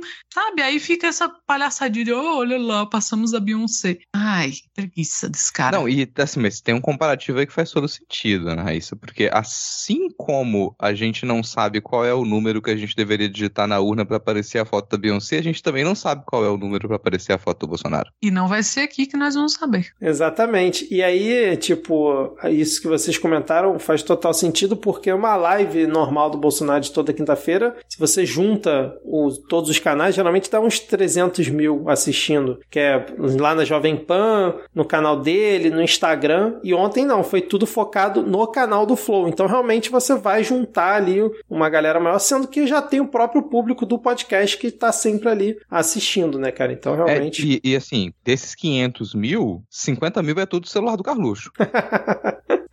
Ai, ai. Acho que não chega tanto, mas pode ser, cara. Bom, é, vamos lá, seguindo aqui, nenhum comentário mais, foi mais do mesmo, né? Só realmente uma grande é, coleção, um grande álbum do Bolsonaro lá no Flow. E o ataque da Michelle ao Lula hoje na publicação dela no Instagram, vocês viram isso? Eu, eu ouvi até depois que parece que o Instagram dela tinha caído ou tinham tirado essa, essa publicação não, falado, do ar. Não, tinha falado que foi o perfil do Twitter que... Acho que ela não tem Twitter, né? É, pois é, tinha um perfil do Twitter que era Mi Bolsonaro, alguma coisa assim, mas não era o oficial dela, parece. Ah. Esse perfil parece que foi suspenso hoje, acho que foi coincidência, mas a publicação dela foi no Instagram. Parece Instagram, que lá tá né? normal. É, a política de, do Instagram e do Twitter para mentiras e preconceito sempre bem afiada. Eu espero que a primeira dama seja processada por racismo religioso, né? Eu realmente espero porque é claramente bem óbvio o que ela fez. Tá aí, você consegue descrever para os ouvintes que por acaso não acompanharam qual, qual foi o vídeo que ela publicou? Bom, aqui no, na Folha, no tweet da Folha de São Paulo mostra o, o story dela, que é o Lula com duas pessoas. É, eu, eu não entendo muito da, da, das religiões de matriz africana, então me desculpem minha ignorância, mas com duas mulheres, acho que estão jogando pétalas na cabeça dele, pétalas brancas. É pipoca. Ai, pipoca, olha aí. É pipoca. Pronto, então estão jogando pipoca e aí ela a, a nota que tem que tem embaixo que ela colocou é isso pode, né? Eu falar de Deus não. E o que a Folha colocou foi que Michelle compartilha vídeo contra Lula que associa religiões africanas a trevas. É um ataque rasteiro e racista total, né, cara? Mais um. E eu não sei de onde ela tirou essa, essa dicotomia, ela e o Lula, porque ela não tem cargo público, sabe? Então, assim, ah, eu não posso falar de Deus. Ninguém tá falando de você, querida. De onde você saiu? Devolva Mas, esse cachorro. Ana Raíssa, o homem e a mulher serão uma só carne, segundo o casamento, entendeu? Hum. Então ela é o Bolsonaro. É, quando Bolsonaro o Bolsonaro é viaja sem ela também é? Será? E os dois Família? lavaram o dinheiro e os dois devem ir pra cadeia. Exatamente. Agora, eles. eles Como Deus quis. Agora eles continuam batendo nessa do coitadismo, né? Olha, não me deixam falar de Deus. Ela tá falando de Deus toda semana, todo dia. Tem publicação dela, do Bolsonaro. Quem em algum momento impediu eles de falarem de Deus? Inclusive, eles passaram muito do ponto, né? Falando, é, indo para extremismo e ninguém fez nada contra ele, ninguém barrou, ninguém. Nada, zero. E, mas o coitadinho Não, e- continua, né? A marca dessa. E teve galera. uma continuação, ela estava num culto esses dias falando que o Palácio do Planalto era consagrado a, a, a demônios, a Sim. cozinha do Palácio do Planalto e babá, babá. E aí, como ela mesma disse, né, podem me chamar de fanática, então. É, eu só não é. chamo de fanática porque eu vou chamar de mau caráter, mas enfim. Não, e outra que ele tá, é, ele tá num momento que parece ser um, um anfiteatro, né? Alguma coisa desse, desse, desse tipo. Então, assim, ele não tá lá no meio do trabalho dele e, e aí chega o pessoal da religião X ou Y e começa a fazer algum tipo de cerimônia. Não, não, não, é, não é isso que tá acontecendo. É uma E mesmo que tivesse, que porra, o que tem de culto e missa dentro de prédio público, dentro de- do, do Senado, da puta que pariu, Exatamente. deixa jogar a pipoquinha no velhinho que ele tá precisando de saúde mesmo. Exato. E falando no Lula, né? Vamos seguir aqui. A gente estava falando de podcast. A Anitta teve ontem no Pod Delas, que é um podcast de vídeo, Rodrigo, que eu até ontem não sabia da existência dele, né? Mas parece que é, tem um certo público aí grande. E a Anitta. O, né? o pod delas é o seu Janones. É, pois é. O meu Janone, boa, Diego. E ao ponto da Anitta, né, estar lá no podcast. E aí ela botou um áudio, cara, lá ao vivo, do Lula, falando que se chamarem ele pro pod delas, ele vai. E se for com a Anitta junto, melhor ainda. Então, assim, a Anitta mandou mais uma aí a favor da campanha do Lula. Vamos ver se ele realmente vai no pod delas. Já, tinha uma galera comentando, porra, se ele for, tem que bater do Bolsonaro, né? Que essa coisa do, de público e tudo mais. E teve uma reportagem também que saiu que uma postagem do Lula ultrapassou a do Bolsonaro em interações no TikTok. Então o perfil do Lula tá crescendo bastante no TikTok, que é uma coisa que a gente sempre falou aqui da questão da rede social, da campanha do Lula. Então parece que realmente a coisa é, tá evoluindo. Inclusive fizeram um perfil na Piauí da pessoa que tá por trás, co- comandando, né? Esse perfil do Lula no TikTok, na, naquelas, naquela outra rede que eu nunca lembro o nome, que, é- que é tipo É a TikTok. Jairme. Quai? Aí, QI, é, acho que é Né? E também a gente teve o Lula assinando o manifesto é, pela democracia que vai ser lido lá na USP no dia 11, né? No dia 11, quinta-feira, então um dia antes aqui do lançamento do episódio. Por enquanto, né, não vai não tem nenhum adendo pra gente fazer em relação a isso. Caso tenha realmente alguma coisa muito fora da curva, eu tento fazer um adendo na quinta-feira sobre esse ponto. E a gente hoje teve também o Lula na Fiesp junto com o Geraldo Alckmin e o Mercadante, né, lá na Fiesp, é, falando pro, pro empresariado lá. Vocês viram alguma coisa dessa ida do Lula Fiesp? O mundo é redondo mesmo, né? Se eu fosse o Lula, eu tinha chegado lá e falado: vocês vão pagar o pato sim. E tinha ido embora. É, mas eu, vi só que ele falou que da reforma tributária, né? Que ele vai realmente propor uma reforma tributária e tudo mais, mas não vi nada muito além disso, não. Tu viu alguma coisa, Rodrigo? Cara, o pouco que eu vi foi ele já falando como presidente, assim. Que a postura do Lula, pra mim, ali já é a postura de quem tá já negociando com o mercado como presidente. E o Lula conversando com o empresário é uma coisa diferente do Lula conversando com o povo, No fazendo comício, campanha, né? no palanque, né, cara? Consegue. E, e que, assim, se a gente pensar na postura de um político, é o que a gente espera. É que ele consiga diferenciar esses dois cenários, que é uma coisa que o atual presidente não consegue, por completa incapacidade mesmo, né? Então, às vezes você compara, você percebe o Lula conversando ali com os empresários, se imagina, nossa, como é que eles propõem uma reunião com o Bolsonaro, o que, que eles esperam? E às vezes isso também surte efeito ali, porque depois de quatro anos de impossibilidade de diálogo completa, aí agora você faz reunião com o futuro presidente e o mundo parece voltar ao normal. É, exatamente, cara. Essa parte é, é gritante mesmo a diferença. Tem mais uma vergonha ali do Ciro Gomes. Eu vou só comentar aqui mais um vídeo vexaminoso da campanha do Ciro publicado no Twitter. Acho que a gente não precisa nem comentar aqui. O Ciro escolheu a vice dele, que é, era vice-prefeita, acho que em Salvador, né? É, do próprio PDT mesmo. E a gente teve, Rodrigo, Mourão não se declarando mais como indígena. Ele era indígena na eleição de 2018, agora não é mais indígena porque está concorrendo ao Senado lá no Rio Grande do Sul, cara. Achei, no mínimo, curiosa essa, essa notícia aí. É porque ele viu como o governo Bolsonaro tratou os indígenas aí pra, caso, né, correr o risco aí de uma eleição, ele não quer sofrer represálias no próximo mandato do, do Bolsonaro. E ele tirou o general, né? Não tá concorrendo como general, assim. Ah, é? Eu não tinha visto isso. E que, cara, eu, eu já falei várias vezes, pra mim tinha que ser proibido mesmo. Ah, mas não foi. Ah, mas... Foda-se, foda-se. General não tem que concorrer a nada. capitão, não tem correndo, qualquer um. E parece que, não sei, né? Longe do Bolsonaro, ele não é tão general assim. O que que foi? Bom, nada a comentar do Ciro Gomes, né? Vou, vou seguir aqui. Rodrigo, duas pesquisas rápidas aqui que a gente teve. Você é o nosso cara também dos números aqui no Midcast. Então você é o cara Eu não sei como é que eu cheguei a esses, esses status, gente. Só pra, assim, eu fico completamente perdido, não sei o que, que me colocaram. Eu tenho seis anos, mas eu, de alguma maneira resolveram falar que tem, eu tenho que comentar todas as pesquisas aqui. Então saíram duas, né? Saiu a pesquisa Big Data para São Paulo. Se não me engano, ela foi restrita só a São Paulo, né?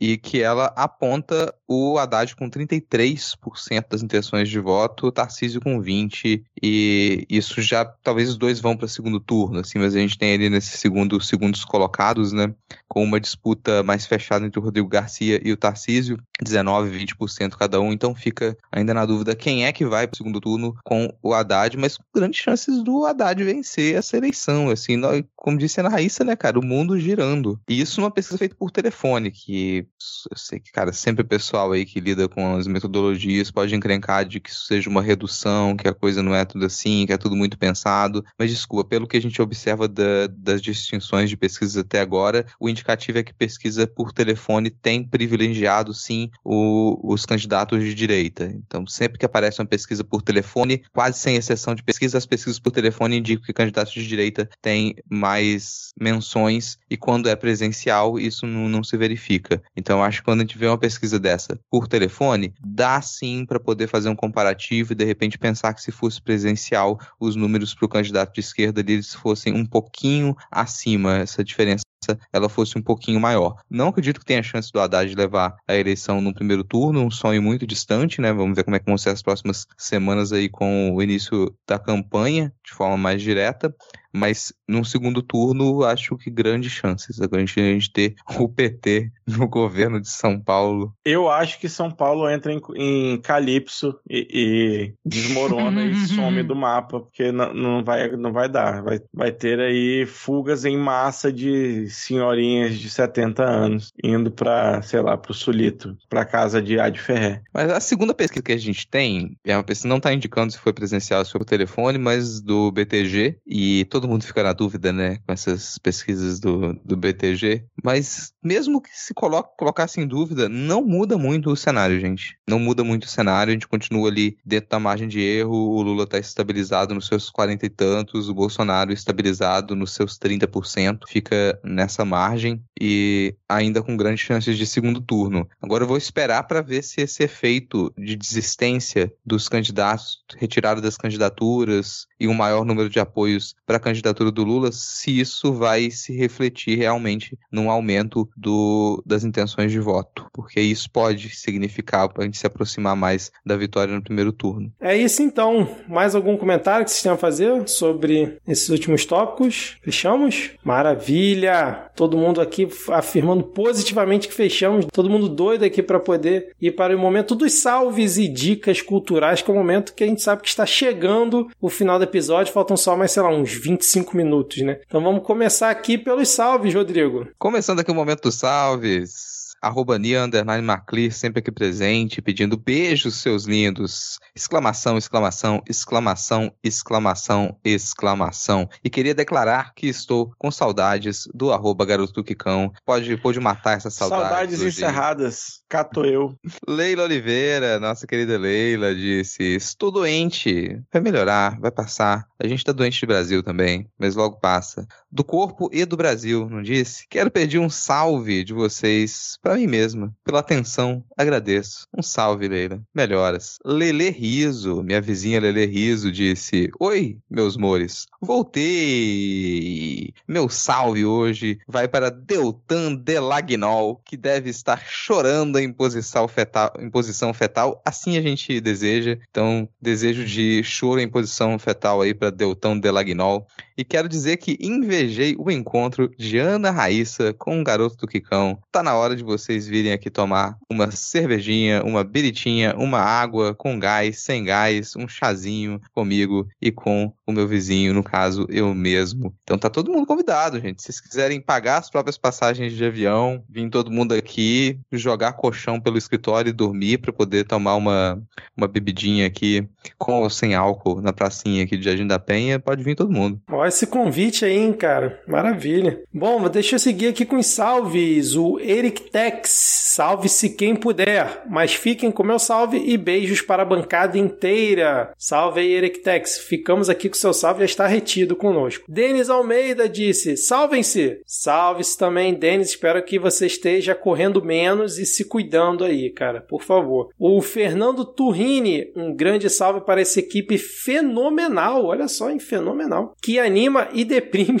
minha sexta-feira de manhã. Desculpa por isso aí, Fernando, mas a gente está aqui sempre para cumprir né, o melhor para os nossos ouvintes. Então, um salve para você, cara. Inferdinando disse: manda um salve para mim. Moro no Japão e sempre perco o momento dos salves por causa do fuso horário. Abraço para a melhor bancada de todas. Oh, Fernando, Inferdinando. Então, você tem que pedir o salve de manhã.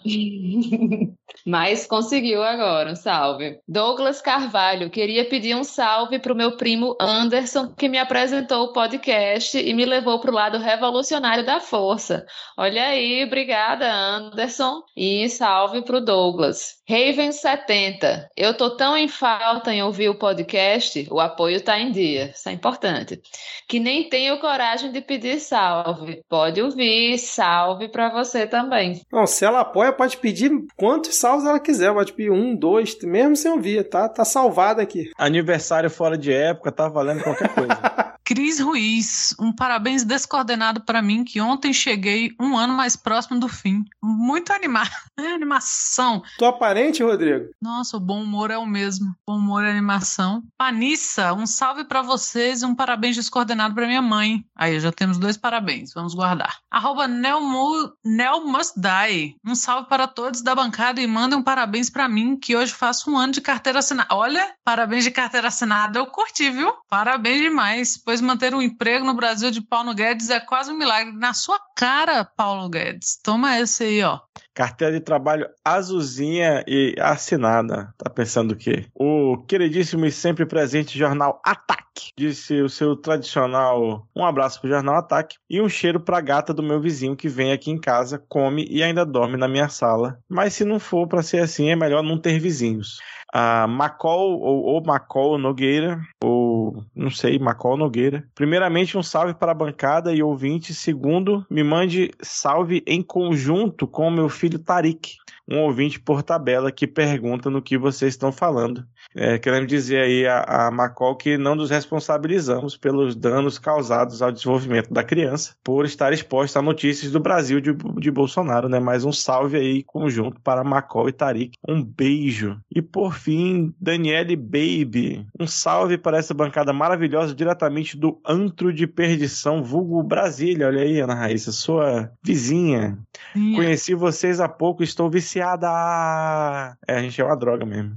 Assistindo todos os episódios anteriores. Parabéns por tornarem a nossa angústia menos dolorosa com esse humor negro gostoso. Vamos, Vamos lá pro parabéns, parabéns então? É pra Cris Ruiz, né? Pra mãe da Panissa e pra Nelma Cidade pelo ano de carteira assinada. Então, 3, 2, 1. Parabéns. Parabéns. Saúde, felicidade. Folha sempre, todo dia. Paz e alegria na lavoura da amizade.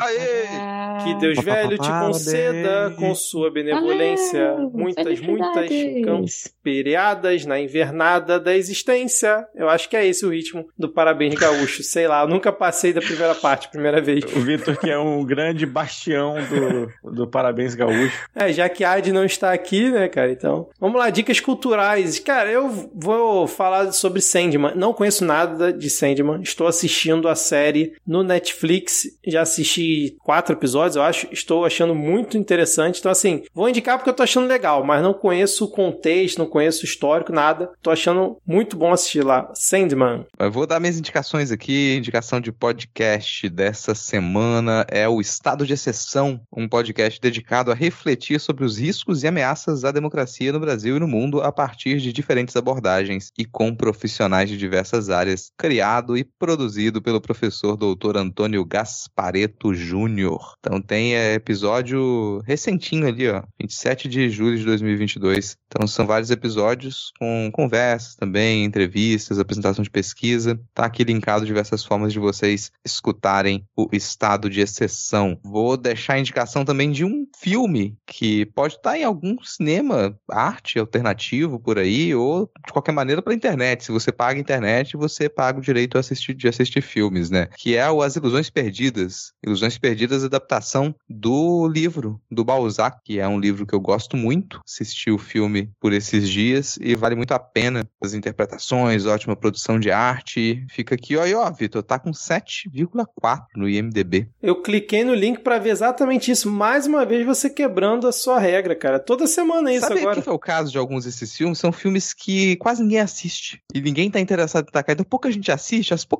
pessoas que assistem é porque já estariam muito interessadas naquilo e vão lá e dão nota alta. Aí o filme fica lá em cima. É esse o caso. Mas assistam aí Ilusões Perdidas. A adaptação ficou muito boa. E eu vou indicar o Não Pode Tocar dessa vez, cara, porque a gente ficou em uns dois meses parado. A gente voltou agora com o episódio Arte e Eugenia, além da redenção de Khan. É um ensaio que, que a gente gostou muito de escrever. Tá lá aqui na descrição do episódio diversas formas de vocês escutarem o Não Pode Tocar. Pô, tá, tá faltando gente do Midcast lá, escutando Não Pode Tocar. Então faça-me um favor, gente. Isso aí. Quem não ouve o, o, pode o Não Pode Tocar faz xixi na cama. Eu- me contaram.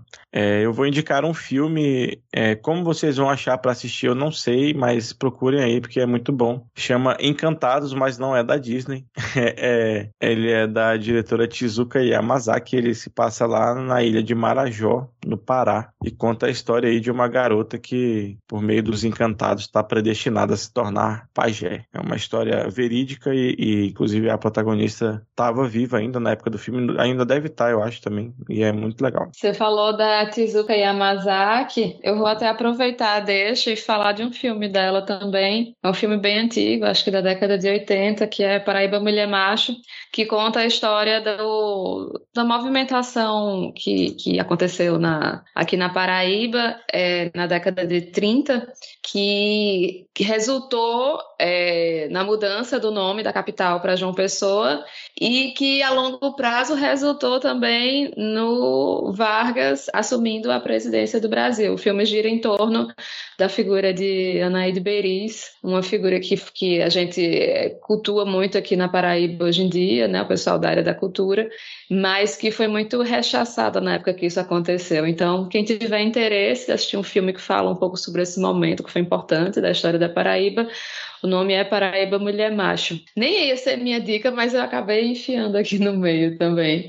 Outra coisa que a gente falou aqui foi de barulho de música de chuva. Aí eu quis compartilhar uma coisa que é muito útil para mim, que eu sou uma pessoa que tem muito problema de enxaqueca, que são músicas é, Delta Waves, que são as musiquinhas assim, que são bem tranquilinhas, então se você tem insônia, se você tem enxaqueca, se tá muito estressado e tal, é o tipo de música boa para te deixar assim, num, num clima bom, relaxar. Uma outra dica, essa, essa sim, que eu tinha anotado aqui, eu queria, não sei se eu já sugeri aqui nas dicas culturais, mas é uma das minhas escritoras favoritas, que é a Ursula K. Le Guin, que ela tem vários livros bem legais. O que eu gosto mais dos que eu li dela é Os Despossuídos, mas ela tem outras publicações. Ela geralmente tem é, ficção científica, mas tem também os contos de Terra-Mar, que é mais voltado para fantasia. Então, se quiserem, tem na Miramar Livros, podem comprar Mas eu recomendo bastante, realmente. É uma escritora assim muito, muito especial, é muito interessante como ela aborda a ficção científica no trabalho dela. E para finalizar, eu queria é, sugerir que os ouvintes escutassem Aldair José, em homenagem aí à abertura, à paródia, que é um músico que de brega, né, que fala muito de amor, mas que foi um dos artistas mais perseguidos na época da ditadura militar aqui no Brasil. Setembro é. tem show dele aqui de graça, já estou preparadíssimo para ir. Ah, que maravilha. Eu fui para um show dele aqui de graça também, João Pessoa, mas o bichinho tava gripado no dia. Eu já fui com, no show dele com, com o MV daqui, Bill. Ele vai estar gripado, então tá tudo bem. Ah, é, vai, vai estar gripado. Eu fui no show dele com o MV Bill aqui em Brasília. E foi a coisa mais inusitada que eu poderia ter assistido. Foi ótimo. Eu fiquei curioso, vou procurar vídeos, inclusive. Veja, foi no CCBB na época. Acho que chama, era um projeto que chamava lá do B do MPB, uma coisa assim. Foi ótimo. É, eu vou indicar a minha indicação de sempre, que é o Suposta Leitura, que é o meu podcast, onde eu discuto literatura um pouquinho a cada 15 dias. A gente tem episódios, eu e o Lucas Mota, que, aliás, está com um livro finalista no Prêmio Odisseia. É, então vão lá conhecer o trabalho do Lucas, vão lá conhecer nosso trabalho de podcast. É, temos episódios sobre a Ursula Le Guin, que a Thais falou, então aproveitem as duas dicas. Suposta leitura, vocês acham no Twitter, no Instagram e no Telegram. E eu vou deixar uma dica de leitura que é um texto que é do ano passado, que é uma matéria do, do El País sobre o aumento da fome no Brasil, né? E assim, infelizmente não está defasado. Mas é uma lembrança mesmo, que é, é bem triste, mas é para a gente ficar esperto. Que, fala, que são médicos né, que falam que tem aumentado, inclusive aqui no Distrito Federal tem, tem depoimentos, que tem aumentado os casos de pessoas que vão, que procuram posto de saúde, que procuram o BS porque acham que estão doentes, mas na verdade estão com fome. Então as pessoas têm perdido até a noção do que é fome, né? Porque estão sendo expostas a momentos muito prolongados de fome. Então elas acham que estão estão com outro problema e no final das contas, né, a equipe de saúde ele acaba percebendo que é fome. E, e fome não é só, por mais, né, que a gente falou do, do Flow hoje, eu não sei se foi no Flow, mas foi o imbecil da bicicleta e entrevistou alguém que falou que é impossível acabar com a fome porque a gente sente fome toda hora. Fome não é o que a gente sente entre meio-dia e quatro da tarde. Então, se você já cogitou pensar isso ou conhece alguém, essa matéria é bom pra gente ter um, um choque de realidade assim mais profundo, sabe? Porque eu acho que a gente fala meio por cima e fica nessa de que ah, a pessoa que sente fome, ela sabe que está sentindo fome, não é bem por aí. Então é uma matéria bem boa, apesar de muito triste. Excelente, excelente. É isso então, fechamos aqui mais esse episódio gigante. Valeu, Ana, valeu, Rodrigo, valeu, Thaís, valeu, Diego e ouvinte. Comente lá se vocês querem a nossa cobertura do Jornal Nacional ou não. Abraços, tchau, tchau. Até mais. Valeu.